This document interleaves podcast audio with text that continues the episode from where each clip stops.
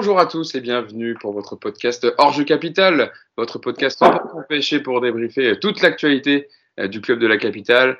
Et euh, on va revenir évidemment sur la victoire hier du Paris Saint-Germain au parc 5 buts 1 face à Lorient pour la 30e journée de Ligue 1. On va parler évidemment de, de Kylian Mbappé, des trois de devant, des sifflets sur Sergio Ramos, bref, toutes les thématiques qui ont été abordées euh, plus ou moins hier déjà sur, sur Twitter. Évidemment, on va reprendre tout ça dans l'ordre et pour parler de tous ces sujets pour m'accompagner aujourd'hui pour ce 171e numéro. Tout d'abord, Mousse, qui est avec nous, qui ne travaille pas en ce lundi, et donc euh, il peut être avec nous sur le podcast. Comment ça va, Mousse? Salut Hugo, et salut euh, Yass et Nico. Bah écoute, ça va, ça va, ouais, je suis un peu malade. Euh, une petite gastro qui traîne, un petit virus qui traîne en ce moment. Donc, donc voilà, mon fils m'a gentiment refilé ça. Et bah, ça me permet d'être présent avec vous. alors, je sais pas combien de temps je vais tenir, mais pour l'instant, ça va. La transmission, c'est important entre père et fils. Hein. ouais, j'aurais préféré d'autres genres de transmission, mais bon, bon quand même. Bon, eh ben, en tout cas, ça nous fait plaisir que tu sois avec nous. Là, là vous, je sais que vous réclamez souvent le quatuor, etc., les habitués du, du, podcast avec nous. Eh ben, ils sont là aujourd'hui. Yacine Anen également, qui est avec nous euh, de la, de la Dream Team du podcast. Ça va, Yass Salut à tous, ouais, ça va, merci. Bon, tu étais au parc hier pour, pour ce beau match. T'as pris du plaisir, je pense, hier sur le match. À part les 15 minutes de flottement, allez, en début de deuxième. Sinon, c'était un beau match quand même. Ouais, ouais, c'était. On a, on a eu pire cette saison. Voilà. On en reparlera, mais. ok. Bon, c'est le premier commentaire de, de Yacine Amnet sur le match d'hier. Et enfin, pour terminer là-bas, Nicolas Puravo. Comment ça va, Nico? Salut Hugo, salut tout le monde. Ça va, merci. Parce que, pareil, je me rappelle d'un précédent podcast, tu avais dit euh, les matchs maintenant du Paris Saint-Germain jusqu'à la fin de saison, je les regarderai d'un œil parce qu'il n'y a plus rien à jouer, il n'y a plus qu'un match par semaine, c'est des matchs moisis. Est-ce que tu as pris du plaisir, toi aussi, enfin, un peu comme Yacine, euh, sur ce match d'hier? Non, aucun. Aucun? Non, non, ça m'a fait chier. Je te l'ai dit, je vous l'avais, je vous avais prévenu, hein, moi je vais, jusqu'à la fin de la saison, je vais être très très compliqué à, à satisfaire sur les matchs. Non, je me suis pas. À part les, exploits d'Mbappé qui m'ont un peu. Euh, un peu fait vibrer, mais sinon, non, c'est un match qui m'a profondément ennuyé, comme tous les autres depuis, euh, depuis Madrid. Ok, bah ça démarre bien ce podcast. On va, s'habituer les amis aujourd'hui. Euh, donc on va parler quand même de, ce, de, ce, cette belle victoire du Paris Saint-Germain 5 buts 1 face à l'ogre l'orienté. Doublé de Mbappé, doublé de Neymar, un but de Messi, les trois marqués. Petite stat, c'est direct pour commencer sur les trois compères de devant. Donc les trois Mbappé, Messi, Neymar ont marqué chacun au moins un but lors d'une même rencontre avec Paris pour la première fois cette saison. Euh, en 15 rencontres jouées ensemble. Euh, donc voilà, une première pour, euh, pour, pour, les trois, pour les trois attaquants. Et au classement, le Paris Saint-Germain est leader avec 68 points. Toujours 12 points d'avance sur les Marseillais qui ont 56 points. Rennes, troisième avec 53. Et Strasbourg et Nice, 51 points qui ferment la marche pour les places qualificatives en Europe. Euh, Yacine, je vais commencer avec toi qui étais au stade. Euh, je le disais, une bonne première période sérieuse des Parisiens. Il y avait 2-0 à la mi-temps, avec un Kylian Mbappé euh, très en jambes. On aura l'occasion d'y revenir tout à l'heure euh, dans son ensemble. Et puis 15 minutes de flottement en deuxième avec le but de Teramofi et l'erreur euh, d'Akimi à la passe, puis de Marquinhos un peu qui laisse passer le ballon. Il a orienté, se sont réveillés un petit peu, et puis ensuite les Parisiens sont remis, sont réveillés, ont remis le bleu de chauffe. Ils ont été cliniques et ils ont marqué trois nouveaux buts, ce qui a permis de ne pas trop douter, on va dire. Ouais, face à un très très gros Lorient, hein, énorme d'intensité, d'abnégation. Non mais c'était c'était un bon match de, euh, ouais, je sais pas, vétéran EHPAD, peut-être entre les deux, le rythme. D'ailleurs, Paredes s'est régalé parce que bah, c'était son rythme. Ouais, c'est blessé alors. Euh. Ouais, mais pendant les 40 minutes, il s'est régalé quand même. Il a pu faire une passe. Non, mais en fait, pour résumer ce que ce qu'était le match, regardez bien la passe de Paredes sur le premier but. Je crois que c'est le premier but. Euh, ouais. ouais. ouais, Encore une fois, c'est une belle passe, tout ça. Mais regardez le positionnement de Lorient, regardez l'intensité la, de la passe pour comprendre qu'en face, il n'y avait rien du tout. Euh, donc voilà, après, euh, c'est bien, il y a quand même quelques, quelques petits progrès, parce qu'on a vu euh, Mbappé, Messi, Neymar combinés. Donc c'est bien, parce que pour, pour la Ligue des Champions... non, non, on est déjà au mois d'avril, donc en fait, non, c'est trop tard. Ah, il est très sarcastique aujourd'hui, Yass. Non, mais parce que en fait, ça me fait rigoler, parce qu'hier, j'ai reçu plein de messages en me disant Ah, finalement, aujourd'hui, c'était pas mal et tout, mais en fait, c'était pas mal. Il y a eu des fulgurances comme d'habitude, mais, mais, mais mais il faut toujours tenir compte quand même de l'adversaire. On est en train de parler de Lorient. Euh, c'est un peu comme Bordeaux. S'ils sont au fond du trou, ils avancent pas, ils prennent pas de points. Enfin, c'est compliqué pour eux. Euh, hier, ils sont venus, je sais même pas ce qu'ils sont venus faire. Euh, mais effectivement, il y a quand même ce petit quart d'heure de, de flottement début de deuxième où même Pellissier te dit quand on marque, on sent de la fébrilité en face. C'est extraordinaire quand même. Ouais. Euh, voilà. Écoute, il n'y a, y a, y a, y a, pas grand chose à dire si ce n'est que, euh, si ce n'est que, enfin, il y a eu des buts. C'est déjà pas mal parce que cette année, on n'a quand même pas été gâté non plus sur beaucoup de matchs. Effectivement. Et que, et que au moins, bah, c'est triste hein, ce que je vais dire, mais au moins, ils n'ont pas complètement craqué à 2-1. Voilà. Ok, bon, ça, ça, ça démarre bien ce, ce podcast, ce débrief. Je Mais je suis pas, franchement, je, je, je, je- franchement, je fais pas, euh, je suis pas en train de faire euh, euh, semblant pour dire ouais, même à 5-1, on n'est pas content. Franchement, regardez le match et vous allez voir le rythme du match et tout. C'est, c'est- voilà, il y a des choses bien, mais, mais le rythme, il, il t'es obligé d'en tenir compte. Mousse, euh, alors je vais poser une question, peut-être toi tu seras un peu plus euh, optimiste, mais après euh, je, je vous demande votre avis et je veux la sincérité, donc euh, je, je, je veux, je veux entendre ces réponses si c'est ce que vous pensez. Moi je vais te poser la question, euh, est-ce que c'est par ce genre de prestation, peut-être ça va faire bondir Nico et Yacine, que les joueurs se feront pardonner des supporters? Je sais pas si vous voulez ce que je veux, où je veux en venir, mais par marquer beaucoup de buts au parc, respecter le jeu, respecter l'adversaire et ne pas s'arrêter de jouer une fois que tu as mis deux buts et devenir fébrile, euh, comme il y a eu un peu en début de deuxième. Et euh, voilà, au moins se respecter, comme l'a dit euh, Mbappé, on reparlera sa déclaration tout à l'heure, mais se respecter eux-mêmes et euh, jouer à fond pendant 90 minutes, peu importe l'adversaire. Non, en fait, je crois que c'est le contraire.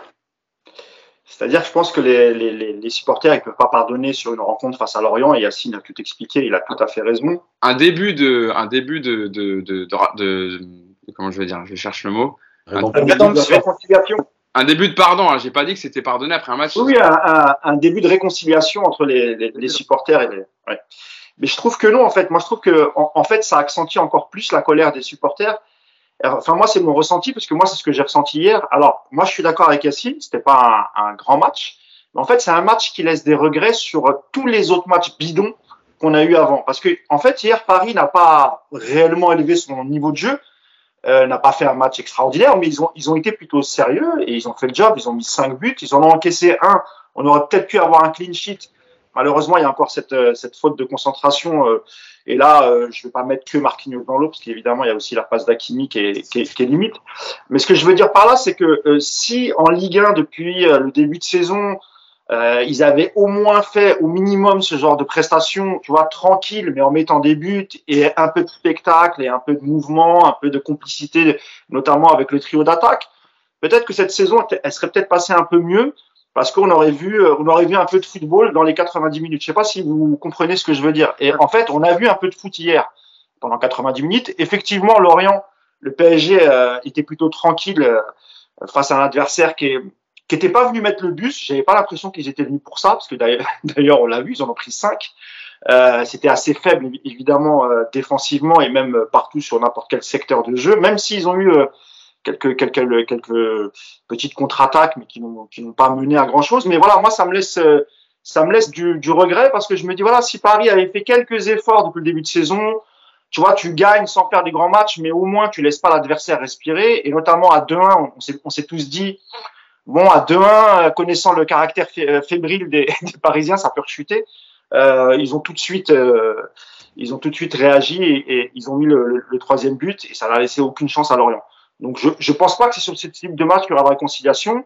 Euh, peut, peut- on va voir le match face à Marseille. Moi, je pense que ça peut être là la bascule. Si pendant 90 minutes face à Marseille, tu leur roules, tu leur marches dessus et que tu, toi, tu, tu gagnes avec pas forcément un score fleuve, mais voilà, tu les as pas laissés respirer, tu as eu 80% de possession.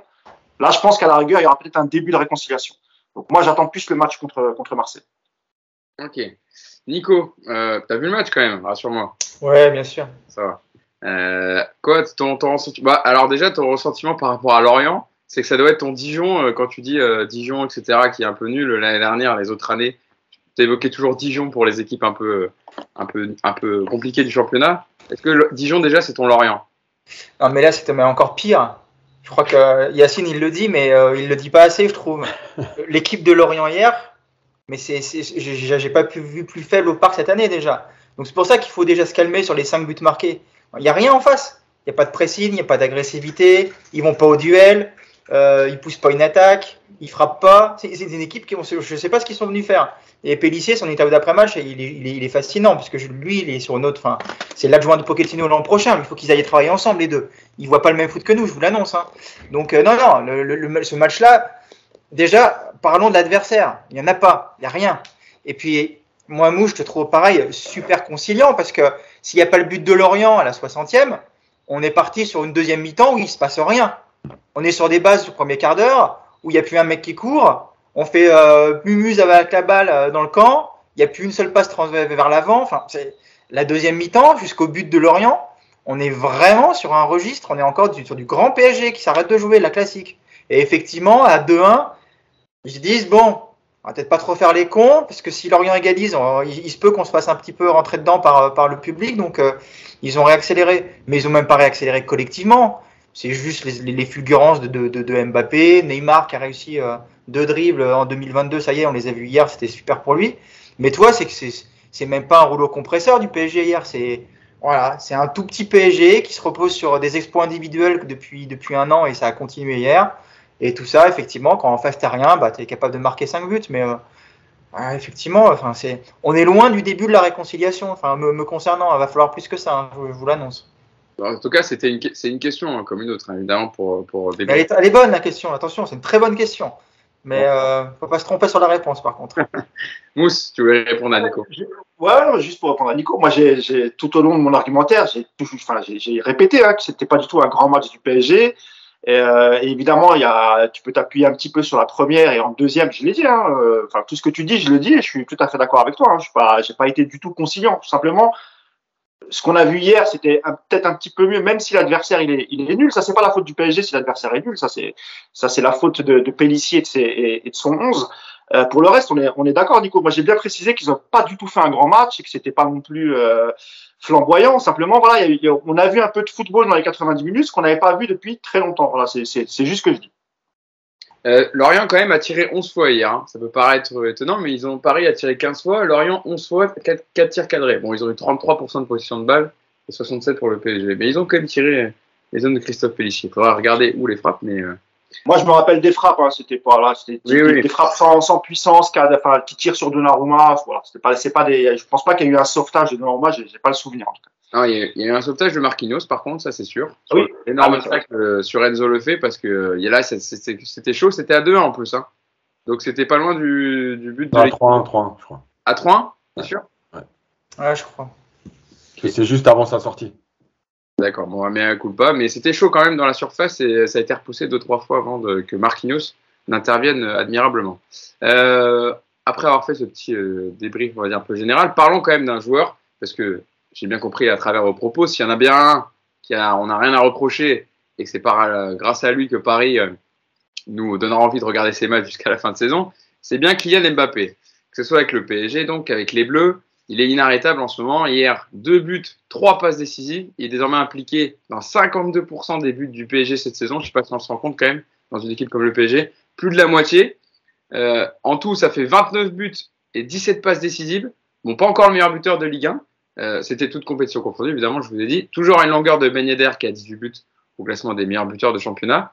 Et surtout, il est à 160 buts maintenant dans son histoire avec le PSG. Plus qu'à 40 unités de Cavani, le meilleur buteur de l'histoire du club.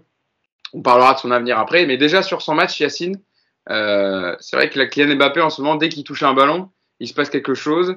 Euh, c'est. Je. Euh, ah oui, voilà. Parce que j'avais noté un peu les qualités que j'ai vues, qu'on voit tous en ce moment de Mbappé. Altruisme, justesse, explosivité, lucidité et reprise d'appui excellente. Est-ce que tu es d'accord avec ces, qualités, ces adjectifs?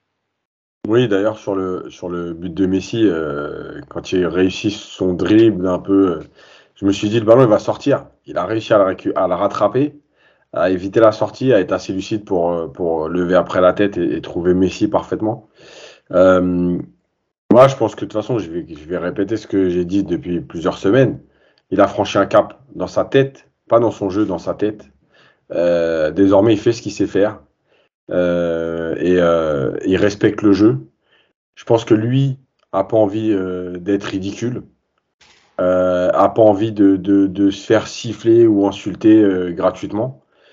Donc, bah, il fait, ce qu'il faut. Hier, il a fait ce qu'il fallait. Voilà, il, même si tout n'est pas parfait, même si lui aussi dans le quart d'heure euh, de deuxième période, euh, il est pas, on le voit pas beaucoup. Mais, euh, mais la réaction elle passe par lui. Voilà, c'est ce qu'il fait depuis des semaines.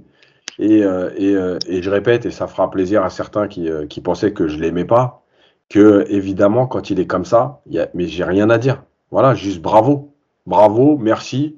Parce que parce qu'encore une fois, quand tu respectes le jeu, quand tu quand tu joues avec tes qualités, quand tu respectes tes qualités et que tu veux pas te prendre pour un autre ou montrer que tu sais faire ce que les autres font, bah ça donne ce que ça donne. Voilà, on aimerait bien qu'il y en ait d'autres qui euh, qui s'inspirent de au moins son état d'esprit déjà, parce que son jeu ça va être compliqué, parce que franchement il va vraiment il va vraiment trop vite avec le ballon. Mais euh, mais au moins de son état d'esprit quoi. Et juste petite question Yacine avant d'aller sur Nico. Euh, toi qui étais au stade, il y avait beaucoup euh, d'enfants, etc. au stade. Il y avait, voilà, le parc était pas plein, mais il avait, il y avait quand même du monde. D'accord, même si nous on est un travail journalistique dessus, on est dans l'analyse, mais c'est pour ce genre de joueurs et ce genre de prestations qu'on va au parc voir le Paris Saint-Germain, euh, même au stade, voilà, pour emmener les enfants, c'est pour ce genre de, de prestations et de, de, de, de, qualité de match où vraiment il, est, il a eu, enfin, il avait la palette complète hier. Tu disais, il est trop rapide sur les deux trois, je crois, premières prises de balle, il dribble deux joueurs de l'orienté, ça va très, ça va trop vite le crochet. T'es d'accord? Oui, oui, parce que parce qu'il y a l'efficacité aussi. C'est pas juste pour amuser le public euh, et il y a l'efficacité. Hein Deux trois passes décisives, c'est vrai que c'est là, on peut pas faire beaucoup mieux.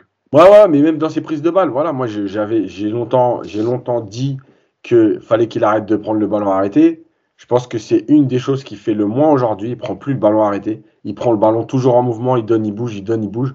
Et, euh, et, euh, et, ça change tout. Voilà. Et effectivement, c'est aussi ce qu'on vient voir. Moi, moi les, les, joueurs qui ont des qualités mais qui qui respectent rien, ça m'intéresse pas. Et là, et là, ils respectent le jeu, ils respectent ses qualités.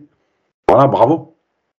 Nico, Kylian Mbappé est maintenant impliqué. Il a 23 ans, je rappelle. Dans 312 buts depuis le début de sa carrière pro, il est à 212 buts et 100 passes décisives.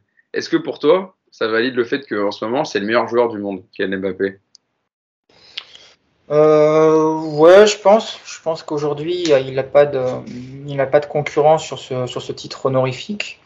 Après, euh, après, moi, ce que j'attends sur, sur, les qualités intrinsèques, oui, ce qui monte sur le terrain, c'est sûr que c'est, euh, exceptionnel. Maintenant, euh, ce qu'on attend de lui, c'est de, de porter une équipe. Voilà. Mais malheureusement, Mbappé, il a été euh, lui aussi à Madrid, même s'il a été meilleur que les autres. On a vu que c'était pas suffisant encore, donc. Donc, euh, c'est ce qu'il fait, ce fait depuis, euh, Yacine dit depuis des semaines, on peut même dire depuis des mois, j'ai l'impression, depuis octobre quasiment. Mmh. Maintenant, il est vraiment au-dessus de tout le monde. Euh, c'est assez exceptionnel. Et, et j'ai envie de dire, heureusement qu'il est là pour le PSG, parce que ça va pas avoir permis de, de sauver la saison, puisque le titre ne, ne sauvera rien du tout, je vous le dis tout de suite. Mais par contre, heureusement qu'il est là pour donner un peu de frisson et de vie à cette équipe. Parce que je me demande vraiment ce qu'aurait été le PSG cette saison sans, sans, avec un Kylian Mbappé par exemple blessé au mois de, mois de novembre, là, qui, qui manquait six mois. Je ne sais pas ce que le PSG aurait fait cette saison. Franchement, ça, je ne sais pas si on mesure l'impact qu'il a aujourd'hui. Euh, Mousse, justement, euh, Nico commençait à en parler sur le fait que voilà, ça ne changerait, enfin, même si Paris remporte son dixième titre de cette année, ça ne changerait euh, sûrement rien à l'élimination en Ligue des Champions. Il a réagi justement au micro de Prime Video hier sur, sur la victoire euh, Kylian Mbappé sur un peu les semaines difficiles qui viennent de passer après l'élimination contre contre le Real, le match contre Bordeaux où euh, à part Mbappé tous les joueurs étaient euh, pratiquement sifflés. Ensuite il y a la lourde défaite euh, contre Monaco 3 buts à 0. Il y a eu ce passage en sélection qui a dû voilà changer en, tout cas un peu de décor, l'environnement de, de, des joueurs euh, parisiens. Et il a répondu donc au micro en disant bien finir, euh, se respecter nous-mêmes, c'est important, il faut le faire pour nos supporters, pour nos familles, pour le club on a l'occasion de faire l'histoire avec ces dix titres de champion. Ce n'est pas tous les jours pour un club jeune comme le Paris Saint-Germain, même si c'est déjà un grand club. On va continuer notre marche en avant, continuer à s'appuyer sur ce match d'aujourd'hui et surtout ne pas repartir de travers. Est-ce que tu es d'accord avec ce que dit Kylian Mbappé aussi tu peux évidemment revenir sur, sur son match? Bon, qui, qui ne serait pas d'accord? Évidemment qu'il faut, il faut, euh, il faut bien finir cette saison euh, pour, pour atteindre ce, ce, dixième titre, même si je, je, je sais à l'avance je sais par avance, pardon, que le, ce titre il va être fêté euh, moyennement parce que euh, on va plus se souvenir de la de la mauvaise entre guillemets la mauvaise saison du PSG parce que ils vont finir champions, ils vont atteindre euh, le, le, le, dixième titre, mais mais euh, footballistiquement parlant, c'était pas terrible. Il y a l'élimination face au Real évidemment, il y a eu beaucoup de beaucoup de défaites cette saison en Ligue 1 aussi. Euh, Mbappé, c'est un compétiteur. Hein. Yacine l'a dit. Lui, ce qu'il veut, il, veut gagner. Il veut engranger des titres. Il veut aussi euh, euh, atteindre des, des records. voilà, c'est quelqu'un de très ambitieux. Sur le terrain et en dehors, sur sa communication aussi, il est très intelligent. On reparlera de ses déclarations tout à l'heure. Je ne vais pas, je vais pas devancer le débat. Je te, lance, je te laisse terminer là-dessus. Je te relancerai justement sur la déclaration juste après parce qu'il voilà, il a parlé de son avenir. Et sur, euh, et sur le terrain, évidemment, c'est lui qui porte l'équipe offensivement. Euh, quand, tu as des joueurs comme Neymar et Messi en début de saison, tu te, dis euh, ces deux joueurs, ils vont, faire briller, Mbappé. Mais là, tu te rends compte qu'en fait, c'est Mbappé qui, fait briller Neymar et, Messi, qui, je dis pas qu'il sauve un peu la face parce que je pense que les, supporters l'ont encore en travers la gorge les attitudes de Neymar et Messi depuis le début de saison mais, voilà hier il offre une petite, euh, ovation à Neymar, une petite ovation à, Messi, et je pense que ça a dû leur faire du bien. Euh, ils étaient partis en, avec leur, leur, équipe respective nationale, donc ils ont, ils ont soufflé un peu. Tu reviens, il y a une large victoire, euh, il y a, a c'était une ambiance bizarre hier au parc, mais encore une fois, voilà, Neymar, il a été, euh, il a été applaudi sur les débuts, Messi aussi, et c'est, c'est aussi grâce à Mbappé. Donc, euh, écoute, moi, j'attends la fin de saison. Euh, on reparlera tout à l'heure, mais pour sur, sur, sur la décision de prolonger ou pas. Mais, euh, mais voilà, quand tu vois un joueur comme ça qui, qui porte l'équipe et tout, évidemment, t'as pas envie qu'il parte. Et tu as, envie que les dirigeants fassent tout pour qu'il reste. Et surtout, euh, voilà, le prochain mercato, euh, il va falloir prendre des bonnes décisions parce qu'encore une fois, euh, voilà, je pense que la décision n'est pas encore prise. Il l'a dit hier, on en reparlera. Mais euh, voilà, c'est un, c'est un joueur exceptionnel à 23 ans, ce qu'il fait dans, dans, une, dans, dans un club qui est difficile, avec un public qui est difficile. Donc écoute, bravo, chapeau à Mbappé. Euh, justement, une petite question, hein, juste Yacine, euh, avant de parler de l'avenir d'Mbappé. Euh, Mousse en parlait. Comment était l'ambiance hier au parc? On parlera après des sifflets sur Ramos, du, communiqué du CUP, etc. Mais déjà sur l'ambiance générale, Yacine, comment tu l'as trouvé? Franchement, c'était très spécial parce qu'en fait, au début déjà, c'était le silence, vu que le CUP avait décidé de donc de pas chanter. Donc c'était très calme, c'était de temps en temps des, des, des frissons, enfin des petits, des petits bruits. Euh, voilà, sur les buts, évidemment, bon, là par contre, il y avait. Euh, voilà, on va pas se mentir, c'était pas le silence, hein, les gens étaient, étaient contents. Mais entre les buts, c'est vrai qu'il y avait des moments très calmes. Euh, on n'était pas loin du retour de, au moment du plan Le Prou, quand il y avait que des gens qui allaient au théâtre. on n'en était pas loin. mais, mais voilà, et sur la fin, en fait, tu sentais que Ouais, enfin, il y avait les 5, le 5-1. Est-ce que les gens avaient besoin aussi d'être contents? Je Franchement, je sais pas. Franchement, l'ambiance a été vraiment bizarre. Et même les sifflets, hein, on va en reparler après, mais même les sifflets étaient bizarres et je vais expliquer après pourquoi. On reviendra dessus tout à l'heure, mais déjà, je voulais avoir ton, ton, ton sentiment sur, sur l'ambiance générale au parc hier. Euh, Venons-en-y euh, à son avenir évoqué. Kylian Mbappé, donc, euh, en fin de contrat avec le club parisien à l'issue de la saison. Euh, a soufflé que de nouveaux éléments pourraient influer sur sa décision finale. Alors, la question de base était sur le record de buts du PSG avec le PSG d'Edinson Cavani, euh, plus de 40 buts. Donc, euh, Mbappé répond, c'est la question de Thibault Laurent, il lui dit plus de 40 buts avant la fin de saison, ça devrait être jouable, vu que vous en marquez euh, 3, par, 3 par match. Et, euh, et euh, Mbappé répond, je suis ambitieux, mais quand même, je ne battrai pas Cavani avant, la fin de saison. et Ludovic Jouli, consultant, l'a relancé en disant, peut-être l'année prochaine, genre vous pourrez battre le record de Cavani, est-ce que tu as fait ton choix? Et Kylian Mbappé répond Non, je n'ai pas fait mon choix, je n'ai pas pris ma décision, il y a des nouveaux éléments, je n'ai pas envie de me tromper. Je sais que pour les gens, ça tarde un peu. Si j'avais pris ma décision, je, l'aurais dit, je l'aurais assumé, j'ai toujours assumé, je n'ai pas à me cacher, je veux juste prendre la meilleure décision possible. Mousse, il y a quand même, c'est pour ça que je voulais venir te voir, peut-être que, peut-être que je ne sais pas si euh, tu entends quelques bruits ou autre, mais sa, phrase, il y a des nouveaux éléments, je n'ai pas envie de me tromper, alors qu'après l'animation contre le Real, on était persuadé que c'était euh, sûr qu'il partirait à 100% laisse quand même euh, quelques doutes sur sa décision finale.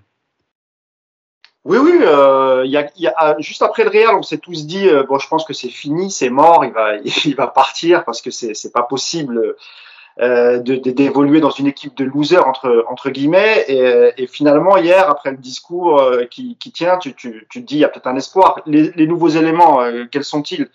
Évidemment, c'est, je pense que peu, peu de gens ont les, informations à part lui et, et son entourage, mais j'imagine que on sait que ça discute toujours entre la direction du Paris Saint-Germain et le clan Mbappé. J'imagine qu'il a sans doute de plus en plus de garanties quant au fonctionnement du club et, et, et notamment à la, direction sportive.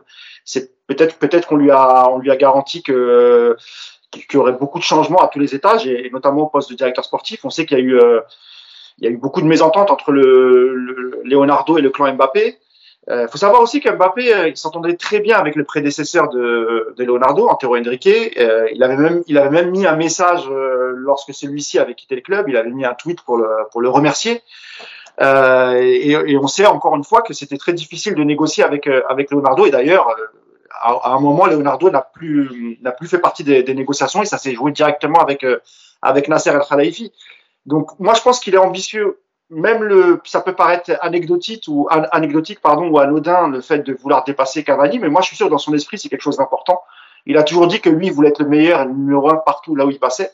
Et je pense que déjà 200 buts c'est très très dur à atteindre. S'il arrive à les, s'il prolonge, il arrive à les atteindre. Il sait que il est tranquille pendant les 30 prochaines 30 ouais 30 prochaines années en termes de, de, de record de buts. Donc moi je pense qu'il y, y, y a, beaucoup d'éléments euh, qui, qui vont faire qu'il peut prolonger Maintenant, euh, voilà, il y a aussi le, Real.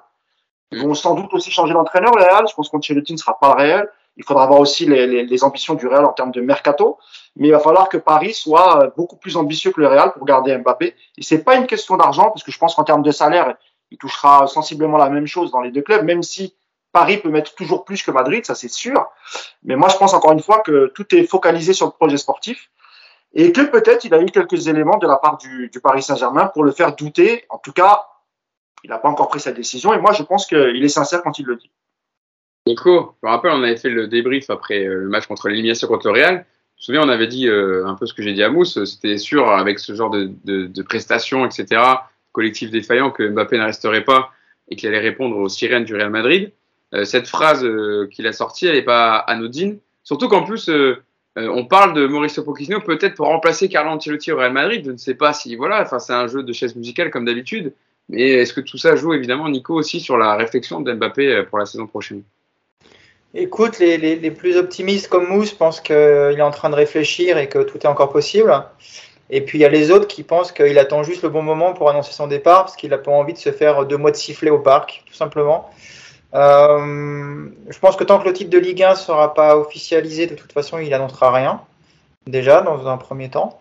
Et puis ensuite, il n'a pas intérêt de toute façon aujourd'hui à, donner sa réponse. Il est en position de force de toute manière. S'il si, si, savait, s'il devait parler aujourd'hui, ce serait pour annoncer qu'il reste. Parce qu'effectivement, dans ce cas-là, il n'y a aucun problème. Le fait qu'il ne parle pas, moi je pense que c'est justement euh, plutôt inquiétant pour ceux qui pensent qu'il puisse, qu'il qu peut prolonger. Et puis euh, Mousse nous parle, euh, il va falloir le convaincre avec un projet sportif, avec des arguments autres que l'argent. Bah, le problème du PSG, c'est qu'il n'y a, a, y a que cet argument-là aujourd'hui pour le laisser rester. À part l'argent, oui. qu'est-ce que tu peux mettre aujourd'hui en avant par rapport au Real à part l'argent? Euh, Le projet sportif, ça fait 10 ans que tu es un club qui se prend des raclés en, en Europe, dont 5 ans avec des humiliations régulières. Le vestiaire, euh, c'est un bordel sans nom. La direction, le directeur sportif, tous les étages du club, il n'y a aucune, aucune cohérence. Il y a toujours cette politique du tout marketing. Et donc, euh, on va claquer des doigts cet été. En deux mois, tout, va changer. Donc, euh, on va offrir à Mbappé un cadre sportif qui va lui permettre enfin d'aller chercher une Ligue des Champions avec Paris. Bah, écoutez, euh, tant mieux, hein, tant mieux pour ceux qui y croient. Je vous envie presque. Mais euh, bah, malheureusement, moi, je suis beaucoup plus terre à terre. Et euh, je, l'avais dit dans le dernier podcast que j'étais passé de 0 à 1% dans, ma, dans mon espoir de le voir prolonger. Bah, les déclarations d'hier. Euh, à bah, deux je, Non, je suis toujours à 1. Je suis désolé, ça m'a pas fait changer malheureusement. Parce qu'encore une fois, euh, les nouveaux éléments, j'ai du mal à les voir, les nouveaux éléments moi, dans ce club. À, à, moins de, à moins de virer Neymar, Messi, Sergio Ramos, toutes les stars, tous les mecs que tu surpayes, tous les joueurs qui sont mauvais. En gros, tu vas virer 20 mecs cet été, quoi. Ouais. Si tu vires 20 mecs cet été, je veux bien y croire. Sinon, je ne vois pas comment ça peut changer en, en, quelques mois, malheureusement. Yacine, ton avis euh, sur la question? Franchement, je sais plus.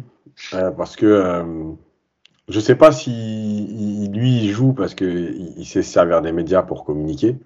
Est-ce qu'il joue, comme l'a dit Nico, pour euh, finir la saison tranquillement? Malgré tout, je suis aussi un peu en désaccord avec Nico dans le sens où je pense que lui, même s'il l'annonçait, en fait, je pense que les supporters s'étaient tellement fait une raison après l'élimination que je suis même pas sûr qu'en l'annonçant, il, il, il, aurait été sifflé. Euh, je, suis, je, suis, tout à fait d'accord avec toi, Yassine. Je suis tout à fait, et c'est ce que j'allais dire à, à, Nico. Je pense même, à la limite, qu'il aurait dit bravo, merci pour tout. Tu vois Ouais.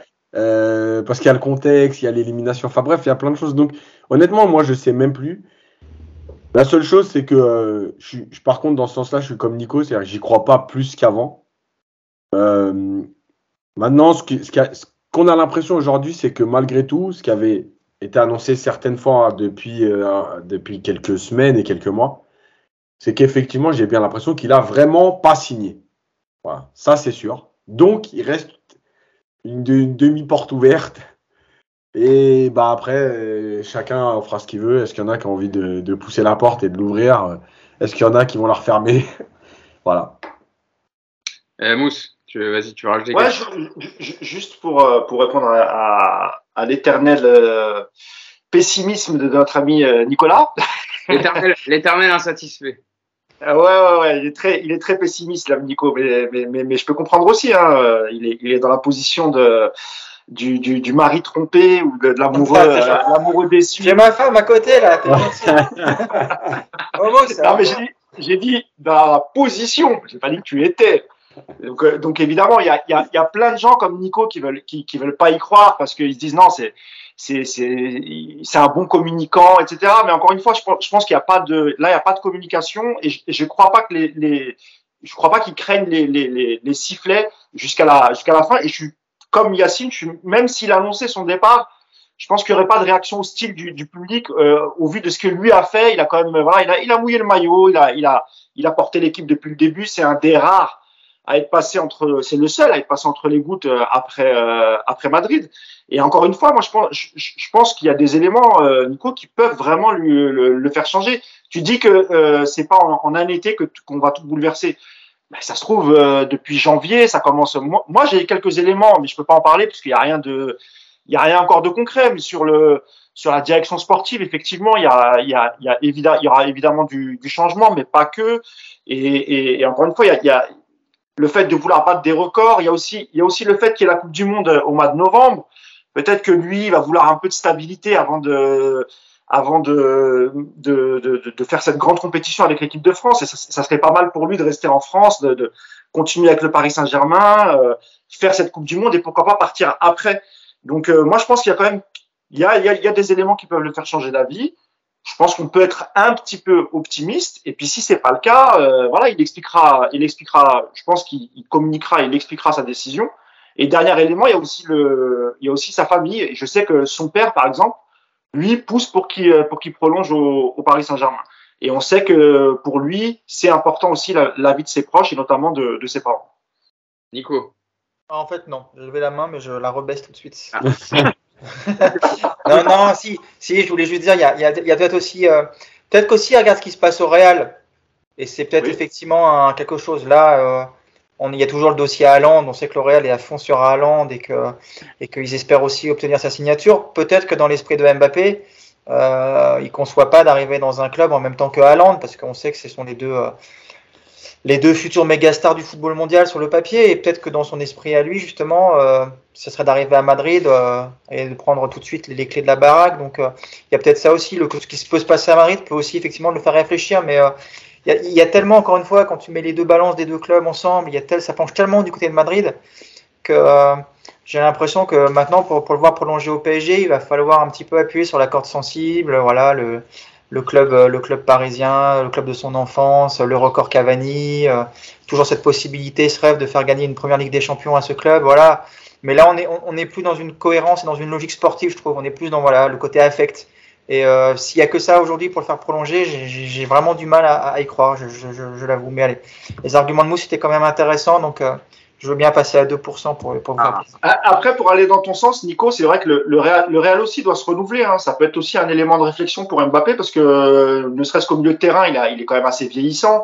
Tu vas pas pouvoir continuer éternellement avec euh, Modric et, et, et Kroos et, et, et, sur tous les secteurs de jeu du, du, du Real Madrid, pardon. Il va falloir euh, aussi faire un gros mercato et il y a aussi évidemment l'histoire de Haaland. Haaland, c'est une machine à marquer des buts.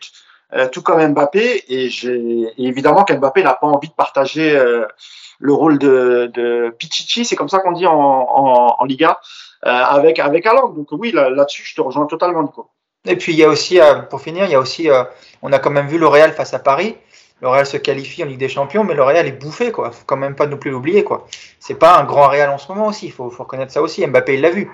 Il a vu que le PSG, qui est dans une de ses pires saisons de l'année collectivement parlant, bah, le PSG a marché sur le Real pendant euh, les trois quarts du match. Et euh, donc, euh, oui, il y, a effectivement, je te dis, il y, a des arguments, mais, mais j'ai l'impression qu'aujourd'hui, maintenant, c'est plus le côté sportif du Real d'un côté et l'affect des PSG de l'autre. Voilà, moi, c'est comme ça que je le ressens en tout cas.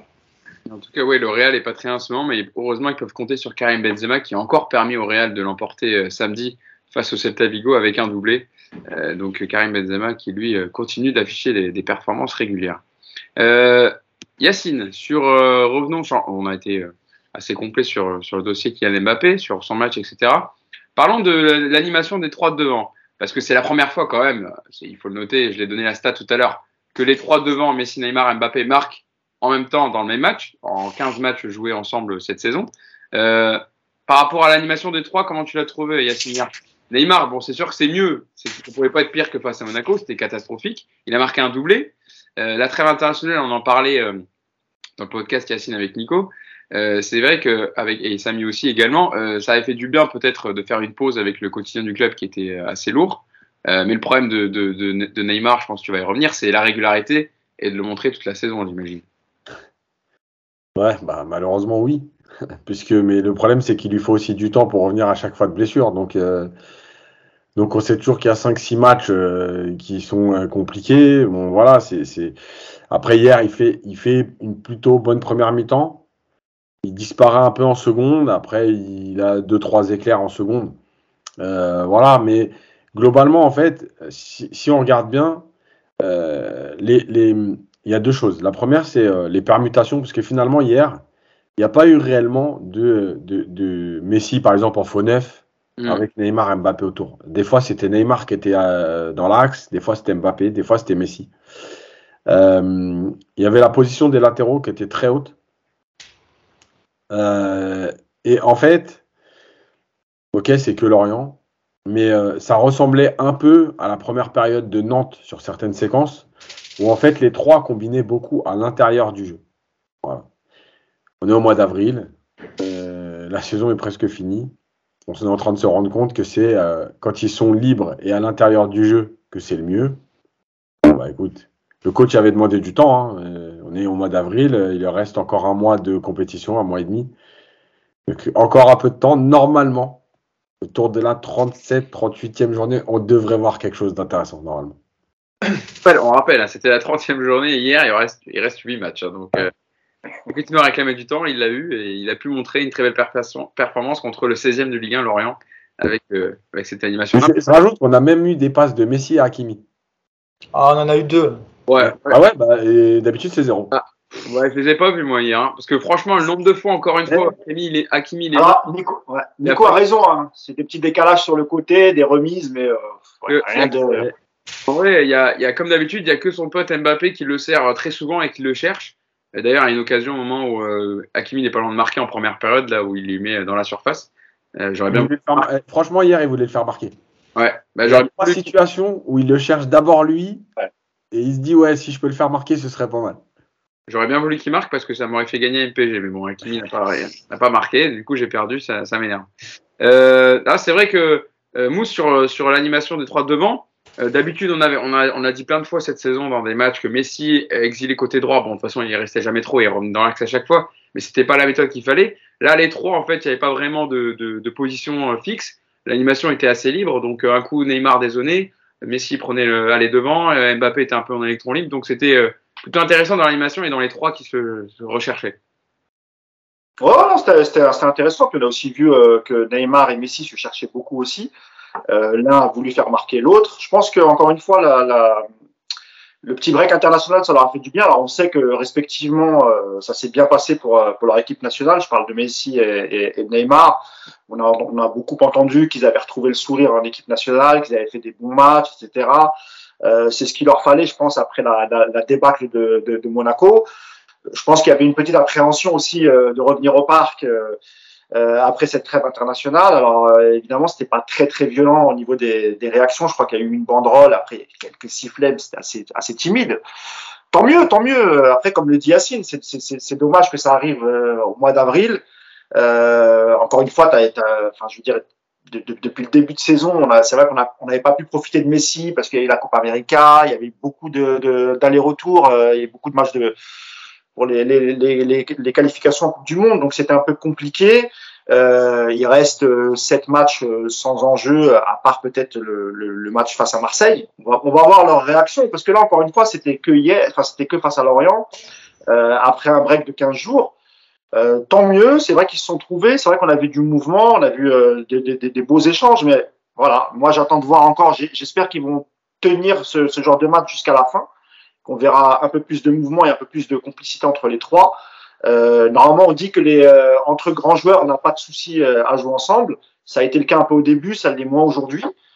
Écoute, faut faut faut faut, voir jusqu'à la fin de fin de saison si ça se passe encore comme ça. Et moi, encore une fois, j'attends beaucoup du match de, de Marseille. J'espère qu'ils vont le prendre avec beaucoup de sérieux et qu'ils vont expliquer à Messi que, alors je vais pas dire que c'est le pendant de Barcelone de, Barcelone Real, ce serait un peu exagéré, même si on appelle ça le classique.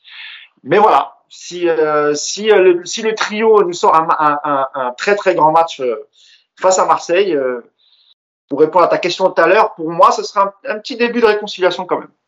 Eh ben, il faudra attendre encore deux matchs. Il y aura le match contre Clermont la semaine prochaine, et ça sera samedi soir à 21h. Et puis ensuite, le 17 avril, il y aura PSG Marseille dimanche soir à, à 20h45. Nico, euh, je voulais te lancer sur euh, Sergio Ramos et les sifflets, mais est-ce que tu veux déjà donner, euh, tu veux dire quelque chose en plus sur l'animation des, trois devant, sur le match de Messi, sur celui de Neymar? Bah, Moi, oui, effectivement, quand on les rapproche, on voit qu'ils sont capables de combiner, mais c'est normal, ils sont très, c'est des grands joueurs. Après, je trouve que malgré tout, ces trois ensemble, ça masque tout ce qu'il y a autour, enfin, en l'occurrence, tout ce qu'il n'y a pas autour à savoir qu'il y, y, y, a des milieux quasiment inexistants dans l'animation offensive, il y a un jeu avec les latéraux euh, qui est réduit juste à Mbappé avec Nuno Mendes en gros, parce que côté Hakimi, il y a toujours très peu de choses, on lui donne pas le ballon, donc, euh, donc voilà, ça, ça, masque encore une fois beaucoup de choses, et, euh, et moi j'y crois plus trop à cette association des trois, parce que voilà, on, est, on était tous un peu dans le délire quand Messi est arrivé de, du Barça d'il y a, a 4-5 ans, ou enfin il y a même plus maintenant, hein, de, de 2015 on va dire, et euh, je crois plus trop, je à cette animation aujourd'hui, ces trois ensemble, soient capables de te, faire gagner des grands matchs contre des clubs comme le Bayern, City ou Liverpool. Voilà, je, je, je crois pas en ces trois-là, donc. Euh, la bonne nouvelle, c'est qu'il n'y en aura plus que deux l'an prochain a priori. Donc, euh, donc on verra ce que ça donnera. Non, mais voilà. Oui, c'était sympa de les voir combiner hier, mais comme on l'a dit au début du podcast, c'était contre une équipe euh, très faible, sans aucune intensité, avec des placements très très très douteux défensivement. Donc je, je suis même pas sûr que contre Marseille on va voir, mais le, le Marseille que je vois de que j'ai vu par exemple encore hier, euh, je pense que avec le pressing qu'ils sont capables de mettre, vous allez voir que ces trois-là, euh, ils seront beaucoup moins dans, le, confort pour combiner. Donc, euh, voilà, il n'y a pas de. Ouais. C'était sympa qui marque, bravo à eux, mais ça ne m'a pas vraiment convaincu sur l'avenir de cette association en tout cas. En tout cas, je ne sais pas si c'est vers chez toi, Nico, mais on entend les petits oiseaux qui. Euh, qui ça gazouille, hein, ouais, ça gazouille ici. Ça hein, gazouille et ça adoucit ton propos, je trouve. bah ouais, ça gazouille. C'est très bien d'avoir la fenêtre ouverte. Euh, voilà, on entend un peu de, de nature le côté de chez toi, Nico. Euh, donc, je voulais te lancer euh, sur ça, Nico. Petit événement hier, Sergio Ramos a rejoué au foot. Mais on l'avait plus vu sur la pelouse depuis le 23 janvier dernier. C'est au parc pour une victoire 4 à 0 contre Reims. L'Espagnol est rentré pour jouer 20 minutes. Il est rentré à la 72e à la place de Marquinhos. Nico, il a été sifflé par le parc pendant son entrée. Est-ce que pour toi, parce que ça a été un gros sujet sur Twitter hier, est-ce que tu comprends les sifflets? Est-ce qu'ils sont justifiés selon toi sur Ramos ou c'est plutôt la direction sportive et ce recrutement qui, euh, qui était visé par les supporters? Bah, ça dépend de la perception que tu, as de ces sifflets. Si effectivement tu, prends ça au premier degré en disant on siffle Ramos parce qu'il a été blessé euh, six mois sur les huit de, de, présence à Paris, effectivement euh, les, les, blessures de Ramos, euh, c'est pas de sa faute, euh, c'est pas à cause de lui qu'on prend 3-0 à Monaco, qu'on se fait éliminer contre le Real. Enfin, si, si, si, si on s'arrête effectivement euh, en étant très premier degré, effectivement, ces sifflets-là, on les comprend pas. Maintenant, je, je, je, vais avoir le même discours que lorsqu'il y a eu les sifflets contre Messi et Neymar euh, contre Bordeaux. C'est pas le joueur qu'on siffle, c'est euh, ce qu'il représente dans, dans, dans, le PSG cette saison, à savoir, encore une fois, le, le tout marketing, le recrutement d'un joueur sur une opportunité de marché plutôt que d'aller chercher un, un, choix sportif cohérent. Euh, J'ai même envie de dire que moi, ces sifflets-là, j'étais pas au parc hier, mais je pense que si j'avais dû siffler hier, j'aurais sifflé le service médical du PSG, le responsable de la visite médicale qui, euh, doit changer de métier de toute urgence. Parce que ce monsieur-là n'est pas docteur, c'est pas possible. Donc, euh, donc voilà, je, pense que c'est plutôt ça, c'est le symbole de ce que ça représente. Et en fait, c'est des sifflets qu'il n'a pas eu contre Bordeaux parce qu'il était encore forfait. Bon, bah voilà, il en restait un petit peu pour lui et puis bon, on lui a donné. Maintenant, les gens qui se sont offusqués de ce qui s'est passé hier, enfin voilà, ça a duré. Honnêtement, hein, à la télé, je sais pas comment c'était au stade, Yacine va nous dire, mais à la télé, ça a duré quoi? 5 minutes? Après, c'était couvert par les applaudissements parce qu'on a senti qu'il y avait un conflit d'intérêt dans, le stade. Et puis c'est pareil, les sifflets. Euh, je, je sais pas, mais c'était pas non plus ultra violent, quoi. Les gens qui, qui, ont été choqués, euh, j'ai envie de vous dire, mais revivez quelques matchs des années 2000 au parc, vous allez voir ce que c'était que des joueurs qui se font siffler, quoi. C'était autre chose. Donc euh, voilà, j'ai trouvé que c'était plus une symbolique qu'autre chose. Et même là, la symbolique, j'ai trouvé que c'était quand même pas non plus très très violent. Donc euh, bon, désolé à Ramos s'il a été, a été choqué par ça, mais je n'ai pas l'impression quand même que ça a été très loin, quoi. Non, puis je pense pas que Ramos, lui, a dû euh, se dire euh, que c'était pas justifié, etc. Je pense de toute façon, il doit être blessé des oreilles aussi, donc ça trouve il a même pas entendu. Donc, euh. quand, il est, quand il est en mode sniper comme ça, Nico, il est, il est incroyable. Non, je veux dire, le gars, ça fait six mois qu'il est à l'infirmerie, donc. Il est, et, nous, et nous, Hugo, et nous, on doit passer après ça, quoi, tu vois. Voilà, voilà. Eh ben, eh ben, je vais, je Donne la parole à Mousse. Je vais déjà aller voir Yacine qui était au stade hier. Alors toi, Yacine, comment t'as perçu C'est vrai que tu comme le disait Nico, vous avez entendu sur, euh, sur Neymar, sur Messi les sifflets, sur, euh, sur l'entrée de Sergio Ramos. Comment c'était euh, les, les, sifflets? C'était partagé par tout le parc, une partie du parc? Non, c'était honnêtement que ce soit sur Messi, Neymar et Ramos, c'était une partie. Euh, en fait, le truc, c'est que Neymar et Messi, entre guillemets, l'ont vécu contre Bordeaux et on s'y attendait un peu au début. Ça n'a pas duré très longtemps hein, non plus. Hein, ça n'a pas duré à la première mi-temps. sur Ramos, en fait, je pense que certains s'y attendaient pas, déjà parce que, Paris menait à ce moment-là 3-1, parce qu'il euh, il y avait eu des sifflets contre Bordeaux et, euh, voilà, et, que lui rentre en cours de match là. Je pense qu'on s'y enfin, beaucoup s'y attendaient pas. Donc ça a fait du bruit sur les premiers ballons parce que, bah, parce que ceux qui avaient décidé de, siffler, de siffler, c'est eux qui ont pris le dessus tout de suite. Mais en fait, rapidement, il y a eu euh, moins de sifflets, il y a eu des applaudissements. voilà, et moi je voyais, donc je suis en tribune, en tribune presse, et j'entendais un peu ce qui se disait autour. En fait, c'est vrai que tout le monde était un peu euh, entre deux, c'est-à-dire que, est-ce que, comme le dit Nico, hein, est-ce que c'est euh, le symbole de ce qu'il représente? Est-ce que c'est Ramos qui est sifflé? Est-ce qu'on siffle Ramos? Est Pourquoi on le siffle maintenant? Il y a 3-1. Est-ce que c'est le bon match? Est-ce que c'est Bref, il y avait beaucoup de questionnements. Euh, moi, moi, je pense simplement que quand on voit ça, sur les sifflets de Ramos, de Neymar et tout, moi, il y a plein de choses qui me viennent et, vous allez voir que, pareil, même moi, je suis pas forcément sur un avis qui est très tranché. C'est-à-dire que je comprends les sifflets. Et en fait, c'est aussi un des seuls moyens, un peu avec les banderoles, pour les supporters de pouvoir s'exprimer, d'exprimer un mécontentement. Euh, après, pareil, c'est le, le, il siffle un peu le truc du marketing. Mais en fait, donc, toi, tu prends en grippe certains joueurs. Euh, donc, tu réclames un collectif tu réclames tout le temps que ce soit une équipe, que tu t'en fous des stars et que tu veux euh, une équipe qui mouille le maillot, un collectif qui se bat ensemble. Mais toi, tu choisis tes cibles. Donc en fait, tu es aussi en contradiction avec ce que tu nous expliques toute l'année. Donc j'avoue que moi, je suis partagé avec tout ça. Je sais, je sais plus, je, comprends. Je l'ai vécu. Comme l'a dit Nico, je pense que dans les années 90-2000, il y a eu certaines broncas. C'était vraiment, vraiment autre chose. Il y a eu des mi-temps où ça rentrait sous les sifflets. Croyez-moi, c'était pas huit sifflets. Euh, ça faisait vraiment du bruit. Euh, et, ça perturbait vraiment les joueurs parce que c'était, tout le parc et c'était violent. Euh, et ça s'arrêtait pas qu'au sifflet d'ailleurs. Euh, voilà, donc il y a plein de choses sur ces sifflets. Le seul truc, c'est que je, comp je, je, comprends maintenant, soit vous faites, euh, soit, enfin, je pense que tu peux pas prendre en grippe trois joueurs. Voilà. Quel qu'il soit et ce qu'il représente. Voilà. À la limite, tu t'en prends directement aux dirigeants. Alors, euh, c'est vrai que c'est compliqué. Ça doit être compliqué pour les supporters de faire rentrer des banderoles contre les dirigeants, ça, je l'avoue. Ou t'expliques dans ton, dans, un, dans ton communiqué que tu siffles ces joueurs-là, parce qu'ils font, des, communiqués tout le temps, donc ils peuvent en faire un. Que tu expliques que tu, tu siffles ces joueurs-là pour ce qu'ils représentent, mais pas en tant que joueurs eux-mêmes. Euh, mais voilà, c'est dérangeant parce que même dans, même dans le vestiaire, je veux dire, à un moment donné, pourquoi eux, pas les autres Euh, à Madrid, les 15 minutes, oui, ok, Neymar et Messi sont pas bons, mais Mbappé aussi est transparent pendant les 15 minutes. Marquinhos est transparent pendant les 15 minutes. Bref, euh, c'est tout le monde. Donc, t'en prends à trois joueurs ou deux. La boulette et n'est pas sifflé. Enfin, voilà. voilà. Et Ramos n'est même pas là. Non, mais c'est vrai. Et je vais justement, je vais, parce que tu as commencé un peu à, en parler, Yacine, je vais refaire un peu le récapitulatif, euh, Mousse, euh, de ce que les, les Ultras euh, reprochent au Paris Saint-Germain, à sa direction. Déjà, il y avait la, la réception, donc après l'élimination contre le Real, la réception de Bordeaux, quatre jours après, où ça avait été l'occasion donc pour les Ultras parisiens d'exprimer leur colère avec des banderoles, une grève partielle des tribunes, des sifflets à l'encontre de Neymar et Messi. Donc on attendait l'accueil réservé aux Parisiens hier contre l'Orient. Euh, trois semaines ont passé depuis le match. Il y avait eu Paris qui s'était lourdement incliné à Monaco. Et mercredi, déjà, il y avait le match de Ligue des Champions euh, féminine où le CUP avait déployé une banderole présent, mais pas amnésique. Ce qui, ne les avait pas empêchés de soutenir comme il se doit les Parisiennes qui ont finalement euh, décroché leur place en demi-finale. Donc bravo à elles. Et ce samedi, donc, le collectif Ultra Paris avait publié un communiqué expliquant maintenir sa position et estime que le club a besoin d'un nouveau, d'un nouveau souffle, ce qui se passe à ses yeux nécessairement, pas nécessairement par un nouvel organigramme. Euh, voilà, euh, je, peux, je veux reprendre une ou deux phrases, euh, Mousse, et je te lance dessus.